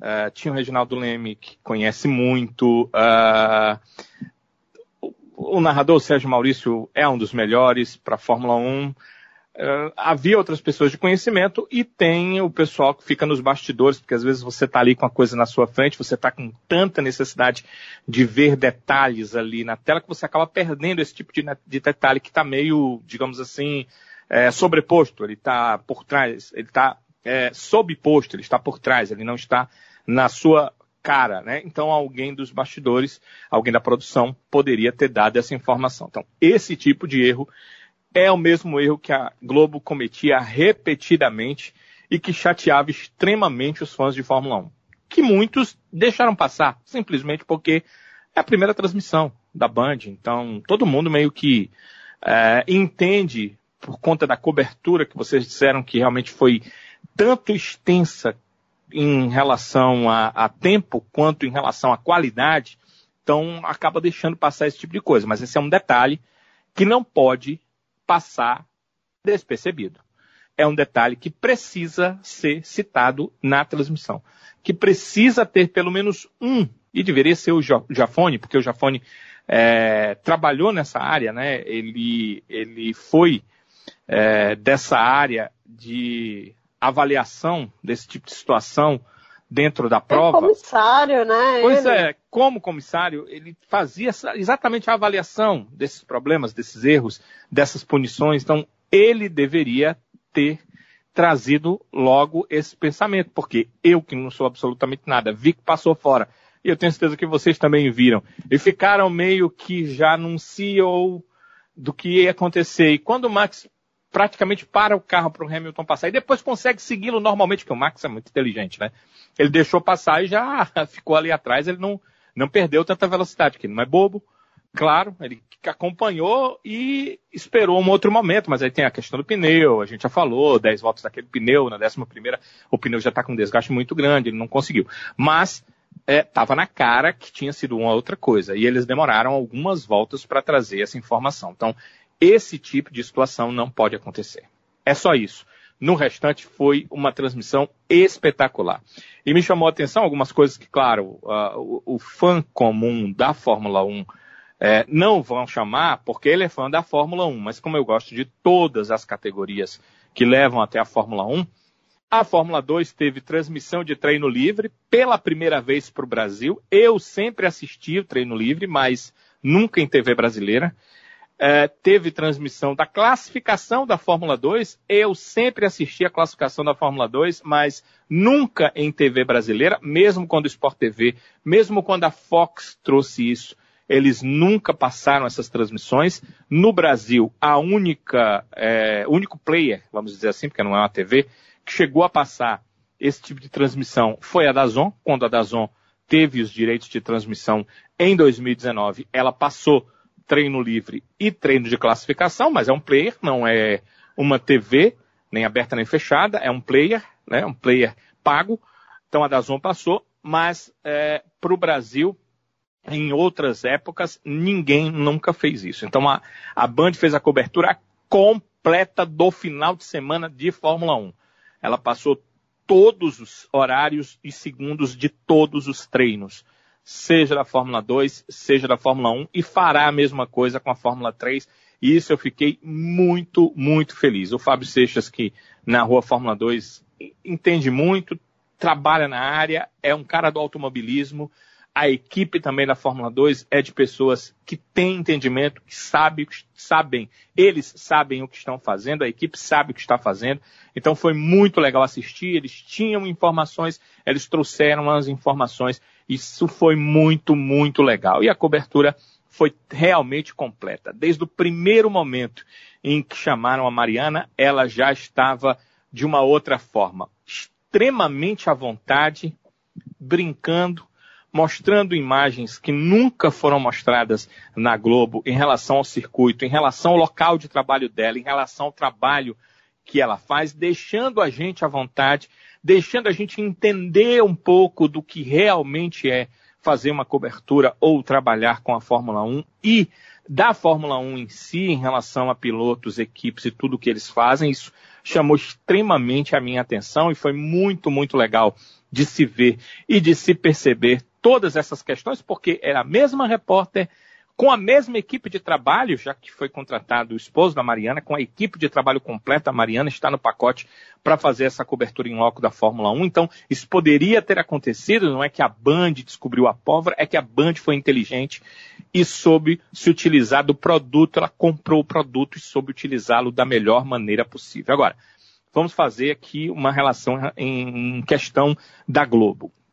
Uh, essa, essa última semana eu vi muitas pessoas, antes mesmo da transmissão, sabendo o tamanho que ela teria, sabendo o tempo que ela teria, muitas pessoas falando da questão da Globo já antes dessa mudança acontecer. E claro que, como aconteceu nesse domingo, aí depois é que todos fizeram esse tipo de comparação. Mas acho que o Sérgio Maurício, que primeiro porque, porque trabalhou 26 anos no Grupo Globo, e saiu para a Band, eu acho que ele entendeu muito bem e trouxe com as palavras dele a realidade sobre isso. E é bom que a gente entenda para não demonizar a Globo e não santificar a Band. Cada uma na sua uh, questão, no seu, na sua situação dentro das empresas de jornalismo. Que que a, por que, que a Globo fazia o que fez e por que, que a Band fez do jeito que fez? O Sérgio Maurício foi muito feliz. Ele disse que a Fórmula 1 tinha que se adequar à grade da Globo. Ela tinha que adequar dentro da grade aquele momento de transmissão da Fórmula 1. Por isso era tão compacto. Por isso começava perto do início da corrida e terminava logo após seu término. Porque a grade da Globo é muito compacta mesmo. Ela é cheia de comerciais, ela é cheia de outros programas e todos esses programas têm entregas comerciais. E quem trabalha em veículo de comunicação sabe muito bem o que isso significa. A Flávia sabe, o é, o Sávio sabe, a Cibele não trabalha nisso, mas trabalha com a economia e sabe, talvez até melhor do que a gente, o que, que significa a necessidade da entrega de algo que foi pré-determinado. Então, é isso que a Globo faz. Adequava dentro da sua grade a Fórmula 1 e pronto, era aquilo. E o Sérgio Maurício, na felicidade da segunda parte do que ele disse, ele disse que a Band se adaptou à Fórmula 1. Ela adaptou a Fórmula 1 grade. Grade de Fórmula 1 de um final de semana. Então a Band pôde fazer isso através dos seus dois canais, a Band Aberta e o Band Esportes. Ela adaptou a sua grade para a Fórmula 1 e não adaptou a Fórmula 1 dentro da sua grade, como é o caso que a Globo fazia, porque a Band já não tem tanto esse engessamento, ela já não tem tantas entregas a fazer, ela não tinha tantas situações para ter que adequar para levar a Fórmula 1 para sua grade. A grade da Fórmula 1 levantou a Band, enquanto que na Globo a Fórmula 1 era apenas mais um produto numa grade que já tinha vários produtos campeões do Ibope e que continuaram campeões do Ibope, mesmo com a saída da Fórmula 1. Mas é importante a gente dizer, e aí levando para a questão da audiência, que uh, se olharmos os números de audiência que a Band teve no final de semana passado, a 2, a 3, a 10, a 20 finais de semana, e que ela teve nesse final de semana, a diferença é muito grande. Então, o fã do esporte, Fórmula 1, o fã do automobilismo, ele existe no Brasil. E ele, inclusive, acarreta números Claro que se tratando de uma Fórmula 1. Né? Se fosse uma outra categoria, eu acredito que não. Mas em se tratando de uma Fórmula 1, ele ainda acarreta números que podem dar uma subida para uma grande emissora dentro do Ibope. E acredito que se o campeonato se mostrar como foi nessa primeira prova, numa disputa ferrenha e com boas disputas também do meio para trás do pilotão, nós poderemos ter até um crescimento é, da Fórmula 1 dentro dessa grade da Band. E espero só que o pessoal da Fórmula 1 não peguem os números frios da época de Globo e tragam esses números frios para fazer uma comparação, porque não seria justo, nem com a Band e nem com a própria Fórmula 1, porque os números da Globo do Ibope, eles sempre são gigantes. Tem gente que deixa a televisão ligada e que sai simplesmente deixar aí na Globo e, e que vai fazer qualquer outra coisa e que tem pouca atenção no que está fazendo. Essa transmissão é muito para os fãs do automobilismo, é muito para os fãs da Fórmula 1. E eu entendo que isso para a Fórmula 1 tem que ser tratado como mais importante do que ter números inflacionados, mas que não fazer muita diferença em relação a pessoas que realmente gostam da categoria. Né? Lembrar que, além de tudo isso que eu falei, a Band teve um concorrente ferrenho, que foi a F1 TV Pro, que estreou no Brasil nesse final de semana em relação a provas de Fórmula 1. Né? Tinha estreado há semanas atrás é, para os testes de pré-temporada, mas estreou é, em um final de semana de Fórmula 1 nesse final de semana. E certamente isso também fez diferença, porque muita gente que comprou F1 TV Pro Pode até na próxima, na outra, ir lá dar uma acompanhada na Band, mas na primeira vez, o cara comprou ali, pagou seus é, 40 dólares, né? 39,99, certamente foi lá para conferir como é que é a transmissão da F1 TV Pro. Isso também tem que ser levado em consideração quando se faz uma avaliação em relação à pontuação de Ibope. Tudo isso tem que ser levado em consideração. Um outro adendo em relação à transmissão da rádio, da Band News FM, é que a ausência da, da Juliane, a ausência de um repórter em loco na pista. Acho que eles têm que fazer alguma coisa para que tenham esse repórter em loco. Acho que o Luiz Fernando Ramos, nas provas é, na Europa, né, ele que mora, mora na Áustria, terá a condição de fazer esse acompanhamento, né? Mas você fica sem um repórter em loco, embora, claro, a sua TV está lá fazendo a transmissão, mas não, não acho que seja eh, a melhor forma de se trabalhar. Sei que nós estamos em pandemia, que a, report, que a reportagem da rádio era mais restrita em relação aos repórteres de TV, mas de qualquer forma isso daí pode ser um fator positivo. Eu ouvi inclusive na transmissão da Band News FM para vocês que é, também gostei muito daquelas entrevistas pós-corrida que a Mariana fez muito parecidas realmente com o que a Sky Sports faz, se bem que a Sky Sports ouve absolutamente todos os pilotos e boa parte dos diretores de equipe. É muito mais fácil para ele, para eles a questão da língua, né?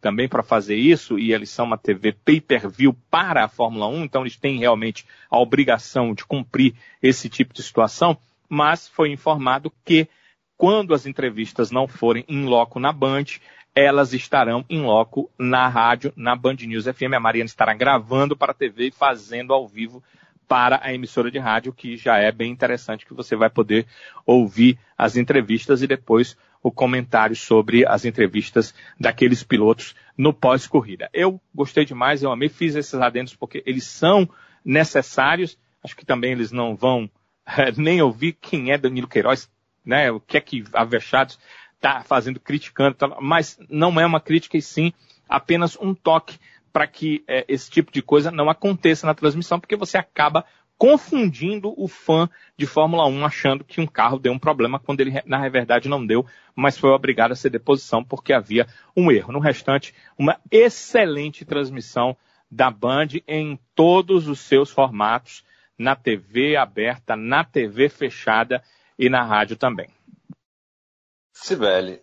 Rapaz, eu tava acreditando que, só... que, o Danilo ia, ia falar o negócio do Nelson. ah, aí não. O Nelson pequeno nunca teve filtro. Tu imaginas com a idade que ele tá. ele pode, é, velho. Eu, eu fiquei meio chocado nessa hora aí. Mas enfim, eu só queria também fazer uma outra. Só um, uma coisinha, né? A, eu fiquei muito animada porque a Band anunciou por meio do, do, tanto do seu Instagram quanto a Mariana Becker postou, o pessoal envolvido na transmissão postou que seria transmitida a Fórmula 2. A Sprint 2 da Fórmula 2 seria transmitida em TV aberta. Seria a primeira vez que isso ia acontecer. Fiquei animada, vi muita gente animada. A galera no Twitter tava, meu Deus, vai ter Fórmula 2 em TV aberta. Acho que ninguém tava. A gente queria, mas não tava confiando muito que ia ter animamos e depois, no dia, acho que foi na sexta-feira ainda, foi no sábado, que simplesmente disseram que não ia ter mais. Então não transmitiu a, a Sprint 2 na Band. Fiquei meio assim, gente, o que aconteceu? Não explicaram também, sendo que já tinham postado que ia ter, né? Então, não sei o que aconteceu, não, não tenho ideia, mas fica aí porque foi chato, foi criou uma expectativa que infelizmente não foi não foi cumprida, né? A galera tava querendo ver, principalmente porque a gente tem os três brasileiros, tem o Drugo, que teve seus problemas no fim de semana, infelizmente, mas tá, ainda está na disputa pelo título. Quem tiver querendo enterrar a carreira dele, por favor, pare, porque ele ainda está na disputa. Mas é isso, né? Ficar para as próximas aí. Mas ah, concordo com o Danilo, foi muito. Concordo todo mundo, na verdade. Todo mundo tá falando isso, né? A atenção foi muito boa. Vamos aqui para nossa eleição, pessoal, escolher o nosso avexado e o nosso lesado do GP do Bahrein, começando sempre com o nosso avexado. Então, sobe a vinheta. Se garantir muito, mas se garante, se garante, se garante, mas. Eita, que esse é avexado. E é claro que nesse momento a gente conta sempre com a sua participação, você ouvinte do Avechados. Volta com a gente lá pelo Twitter, procura lá Avechados Podcast, a gente sempre solta o postzinho da eleição e você pode, então, nos ajudar votando, né, para escolher, então, o seu avexado e o seu lesado de cada corrida. E a gente vai aqui, então, para os nossos, primeiro para os nossos ouvintes, começando aqui pelo Renan Maia, que, aliás, o Renan Maia não elegeu aqui o lesado bem avexado, só participou aqui é, falando algumas, algumas coisas a respeito da corrida. Quem votou com a gente foi o Adalto Júnior, que escolheu como avexado o Pérez, com menção honrosa ao Tsunoda. O Pérez também foi avexado do CH Barbosa. O Anderson Barreto escolheu aqui como avexado também o Pérez. Já o Wesley é, escolheu aqui como avexado o Hamilton. Mesma escolha do Matheus Landim e o Marcos, sete vezes, que é o nosso querido mercedista, né, que agora mudou de perfil, é, escolheu como avexado o Lewis mas também com menção honrosa aqui ao Pérez. Começando por você, Sibeli Bastos, quem foi o seu avexado do GP do Bahrein? Ai, meu Deus do céu. Macho, eu fiquei tanto na dúvida, a corrida foi tão boa, que eu fiquei na dúvida entre o Pérez, pela corrida de, de, de recuperação que ele estava fazendo, né? E fiquei na dúvida com o Lando Norris.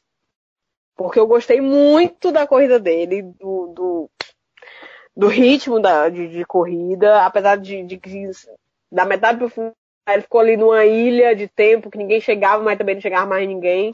Eu vou no Pérez, eu vou, vou com a galera. Acho que o, o Pérez foi avexado. Pra mim. Flávia Gouveia, o seu voto? Eu vou de Pérez pela recuperação também incrível. E vou fazer, acho que foi, não lembro quem foi o Adalto que fez menção, Pérez menção honrosa ao Tsunoda, porque se foi ele, super concordo também. Eu vou de Pérez com menção honrosa ao Tsunoda. Não esperava ele tão forte. Sabia da qualidade do Tsunoda já, porque a gente acompanhou ele na Fórmula 2 no passado. Foi muito bem, apesar de não ter vencido o campeonato.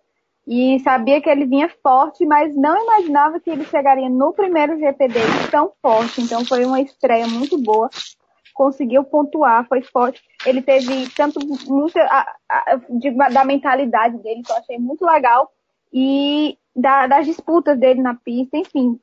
Gostei muito dessa estreia, mas vou com o Pérez pelo fato do cara ter começado em último e terminado ali em cima. É, vou dele de avexado com menção honrosa aí o Tsunoda. Cabelo deu sorte. Foi isso mesmo, foi o cabelo, mas não deu sorte. Né? Mas foi isso mesmo, viu, Flávio? Foi o Adalto que é, voltou no Pérez com, com menção honrosa ao, ao Tamo Tsunoda. junto, Adalto. Tamo junto. Danilo Queiroz, seu avexado do GP do Bahrein. Meu avexado no Bahrein foi o Hamilton. Ele venceu sem ter o melhor carro nessa prova, provando que é capaz de fazer isso menção honrosa, menções honrosas são várias e vão ser rápidas. Uma para o Verstappen, que de jeito nenhum, nenhum instante da corrida se deu por vencido até a bandeirada final. Menção honrosa para o Norris. Ótima prova, excelente prova. Bateu o Ricardo não é para qualquer piloto, mesmo com o Ricardo ainda se adaptando ao carro. Menção honrosa para o Pérez, largar em último e terminar em quinto. Só um cara com um ritmo consistente como ele pode fazer. Uma menção honrosa para o Leclerc, que parecia estar atrás do Sainz em praticamente todos os treinos, mas na hora H, o melhor piloto normalmente faz a diferença e foi o que ele fez. E menção honrosa para o Tsunoda.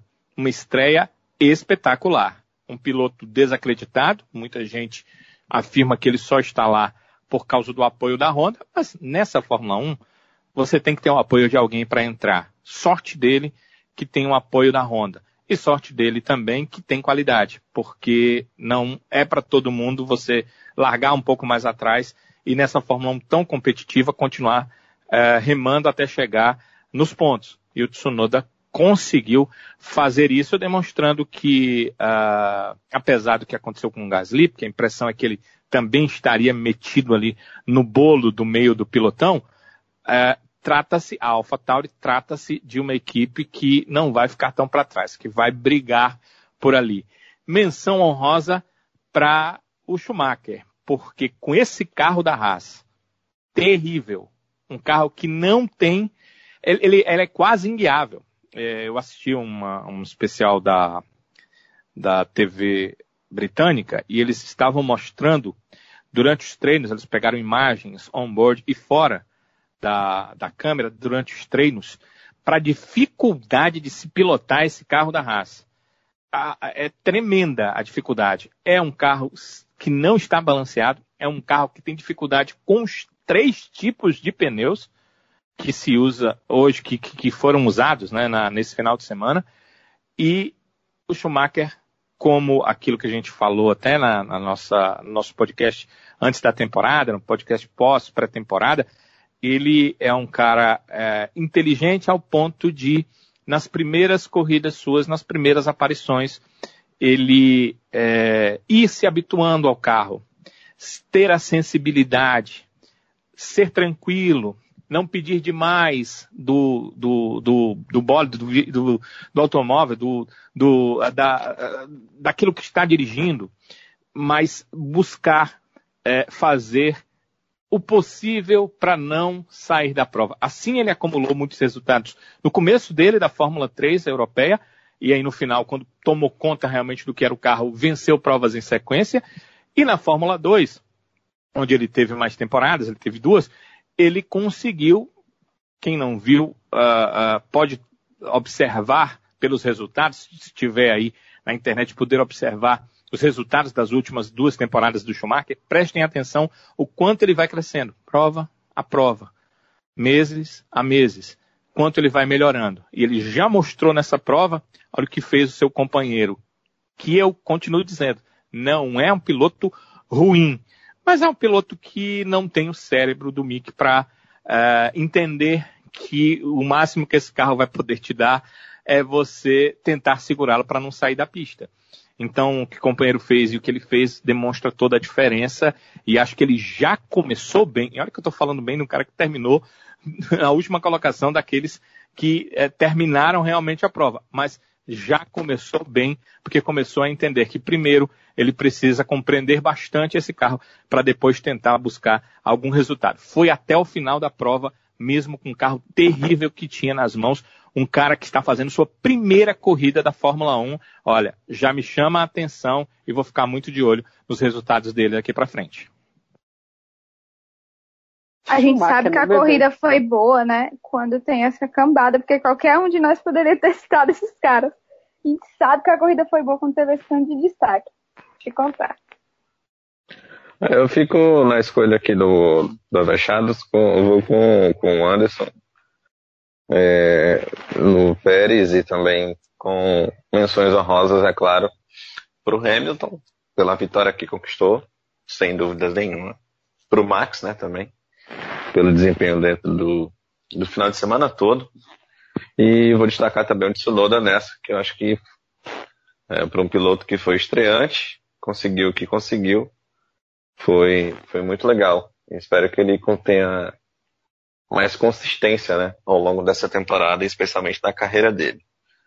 Indo agora para o lesado, subindo a vinheta.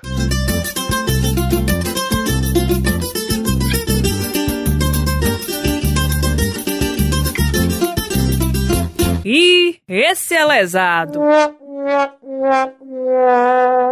O Adalto Júnior escolheu aqui o lesado, o Mazespin, o Mazespin, mesmo voto também do CH Barbosa, do Anderson Barreto. O lesado do Wesley foi o Fettel. O lesado do Matheus Landim, vou colocar aqui o Mazespin, mas ele também citou o Fettel. O lesado do Marcos, nosso mercedista, também foi o Macespin. Sibeli, seu voto aí do lesado. Macho, unanimidade, macho. Cara, não. a gente tava brincando aqui, comparando o tempo do, da rodada dele início da corrida com outras coisas da Fórmula 1. O bicho foi muito rápido. É ele. É dele, tá aí, pra dizer que ele não ganhou nada. Pra dizer que ele não ganhou nada na Fórmula 1, já ganhou, ó, lesado aí, Bahrein, porque meu filho não tem como não. O bicho lesou nos treinos, porque ele rodou pra caramba dos treinos, né? E ainda me, tre... ainda me faz isso na corrida, macho. Lesado na cabeça aí, só uma zep. Flavinha, seu voto? É claro que é para aquele que rodou mais que peão da casa própria esse final de semana além de não ter completado nenhuma volta no GP, ainda rodou, atrapalhou a galera no sábado, quebrou aquele acordo do, dos cavalheiros, ultrapassou o pessoal na classificação, rodou ali na frente. Enfim, ele fez muita besteira no final de semana, então eu não poderia não votar no Mazepin. Mazepin, Mazepin, não sei falar o nome certo dele, não faz muito questão também não. Mas enfim, o avexado é ele. Oh, o avexado, ó. Pelo amor de Deus. Avexado jamais. Lesado é o Mazepin. O lesado da corrida a gente já tá, tá certeza. Do episódio agora eu tô em dúvida.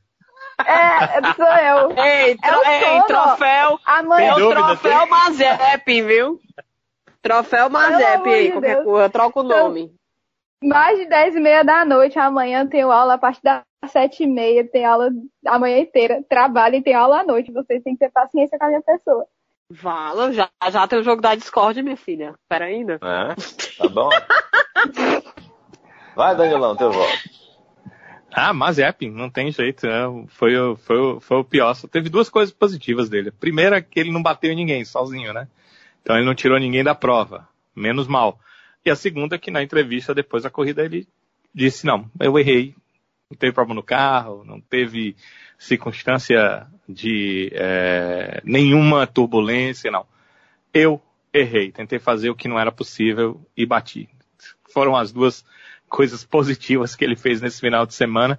Não tirar ninguém e confessar seu erro, mas é, realmente foi é, o pior. E, e eu a- a- a- fico feliz em ele ter feito isso e ter saído, porque senão teria que ser o Vettel. Eu não acredito com aquilo que o Vettel fez. E pior o que ele disse depois da prova. Disse que o Ocon mudou de trajetória. O coitado do Ocon ficou por fora o tempo todo, até levar uma esbarrada perto do aeroporto do seu carro e não fez Ele absolutamente dito- nada. Ele podia ter dito pelo menos assim, não, o cara retardou, a- retardou a freada. Exato, exato, exato. Eu pensei que ele ia dizer isso aí. Não, ele retardou demais a freada. E, e Cara, eu não é, esperava. Eu não tenho como mas- defender, velho. Eu não tenho como defender o, É, o, é, é, é indefensável, indefensável. Você sabe dizer se o Vettel tem irmão gêmeo? Porque deve ser ele que tá pilotando. Tadinho, gente. Como é Dá uma Pode, pena. meu Deus do céu. Como é que chega a O esse pior, nível? o pior é que a gente nível? queria defender. No ano passado a gente não tentava defender o Vettel. Não, é o carro. A Ferrari tá boicotando, tá tendo problemas, relacionamento, o carro tá horrível. Aí chega na primeira corrida do ano e o Vettel faz isso com a gente. Aí fica difícil de defender. é tipo assim, me ajude a te ajudar, porque eu, Vettel, eu quero te defender. Por favor, me ajuda, me dê argumento. E a sorte dele é que o carro tá muito ruim, porque senão ele poderia levar uma lapada do Stroll, né? Nossa, É, macho, mas mesmo assim, com o carro ruim, macho, o Stroll ainda fez o que fez, macho. É Eu, ente- foda, eu velho. entendo, Sibeli, mas entenda, é, é, foi um ponto a zero, certo? Se for isso o campeonato todinho, vai dar o quê? 21 a 0? Ou vamos dizer que dê 32 a 8, Maria, assim. né? Se o carro tivesse bom e o, o Stroll, como no ano passado, pontuando lá na frente, quase sempre entre os 5 e 6 primeiros, E já imaginou? Já, já imaginou como é que ficava no final do ano o Vettel pro Stroll, pro Lance Stroll? É, se É, o Vettel no final do ano tomar a pau do Stroll, aí podemos, assim, É um final de Como é- carreira é? melancólico. é final de carreira. Ai, é, é ai. exatamente, é final de carreira melancólico. É triste ver isso. Espero que ele melhore nos, melhore nos próximos GPs, porque tá difícil. Ai, meu Deus do céu, quero nem pensar nisso. É Pois é. VDC, PVT, VDC. O meu voto vai no Mazesp também, né? Unanimidade, mas com menção deson- desonrosa pro Vettel, viu, pessoal? Acho que o Vettel também, esse final de semana foi longe, longe, longe, longe da gente ter o Vettel que a gente esperava. E acho que para arrematar aquela batida no fabuloso Ocon foi realmente de lascar. E para completar, o homem ainda rodou, né? Que é não ter erro. Para ninguém dizer que não era ele que estava pilotando a, a Aston Martin. É isso, minha gente. saudade. É isso, minha gente. Vamos chegando aqui ao fim do nosso episódio. Agradecendo mais uma vez a sua audiência por estar conosco aqui por essas boas quase duas horas de episódio. Deixando um recadinho para você, é, ouvinte aqui da Avechados. É que ainda essa semana a gente vai ter um episódio da Avechados com a entrevista que a Flávia Gouveia e a Cibele Bastos fizeram com o Felipe Drogovic sobre as expectativas dele para essa temporada de 2021. E foi um papo muito legal que a gente vai estar é, trazendo para você ainda esta semana, tá bom? Então, expectativa aí para o nosso episódio, você ouvinte da, do Avechados, nos acompanha, fica atento, a gente vai lançar um episódio, claro que a gente avisa lá no Twitter, dá o um recadinho para você não perder, tá bom? Obrigado, Flavinha, até a próxima. Até a próxima, sabe? Obrigada por muito por estar aqui conversando com vocês sobre o GP do Bahrein. Tchau, tchau. Tchau, tchau, Sibeli. Falou, falou, valeu, falou, valeu. Quando é que é essa próxima mesmo, hein? Mas quem foi que botou o diabo do, do GP lá na, no final do mês de abril, já, quase? Pra gente caçar esse homem. Isso não se faz não com a gente, mas é isso. Um cheiro. Beijo. Fui. Tchau, tchau, Sibeli. Danilão, um abraço, meu querido. Até a próxima. Valeu, sabe? Foi muito legal a gente estar por aqui conversando sobre Fórmula 1, né? Sobre automobilismo, coisa que a gente gosta. E no próximo, se Deus quiser, a gente está por aí. Um abraço para todos, amigos. Lembrando que. E amigas, né? é verdade, né? um abraço, Danilão. Lembrando que a nossa próxima corrida na Fórmula 1 acontece em Imola, na Itália. Vamos ter aí o GP da Emília Romana. Não vai ser GP de Imola, não, tá? É Emília Romana de novo, igual ano passado. Mas vai ser lá em Imola, tá? então tá tudo certo. Esperamos que também seja uma boa prova por lá. Um abraço então para todo mundo e a gente se encontra no próximo episódio. Tchau, tchau.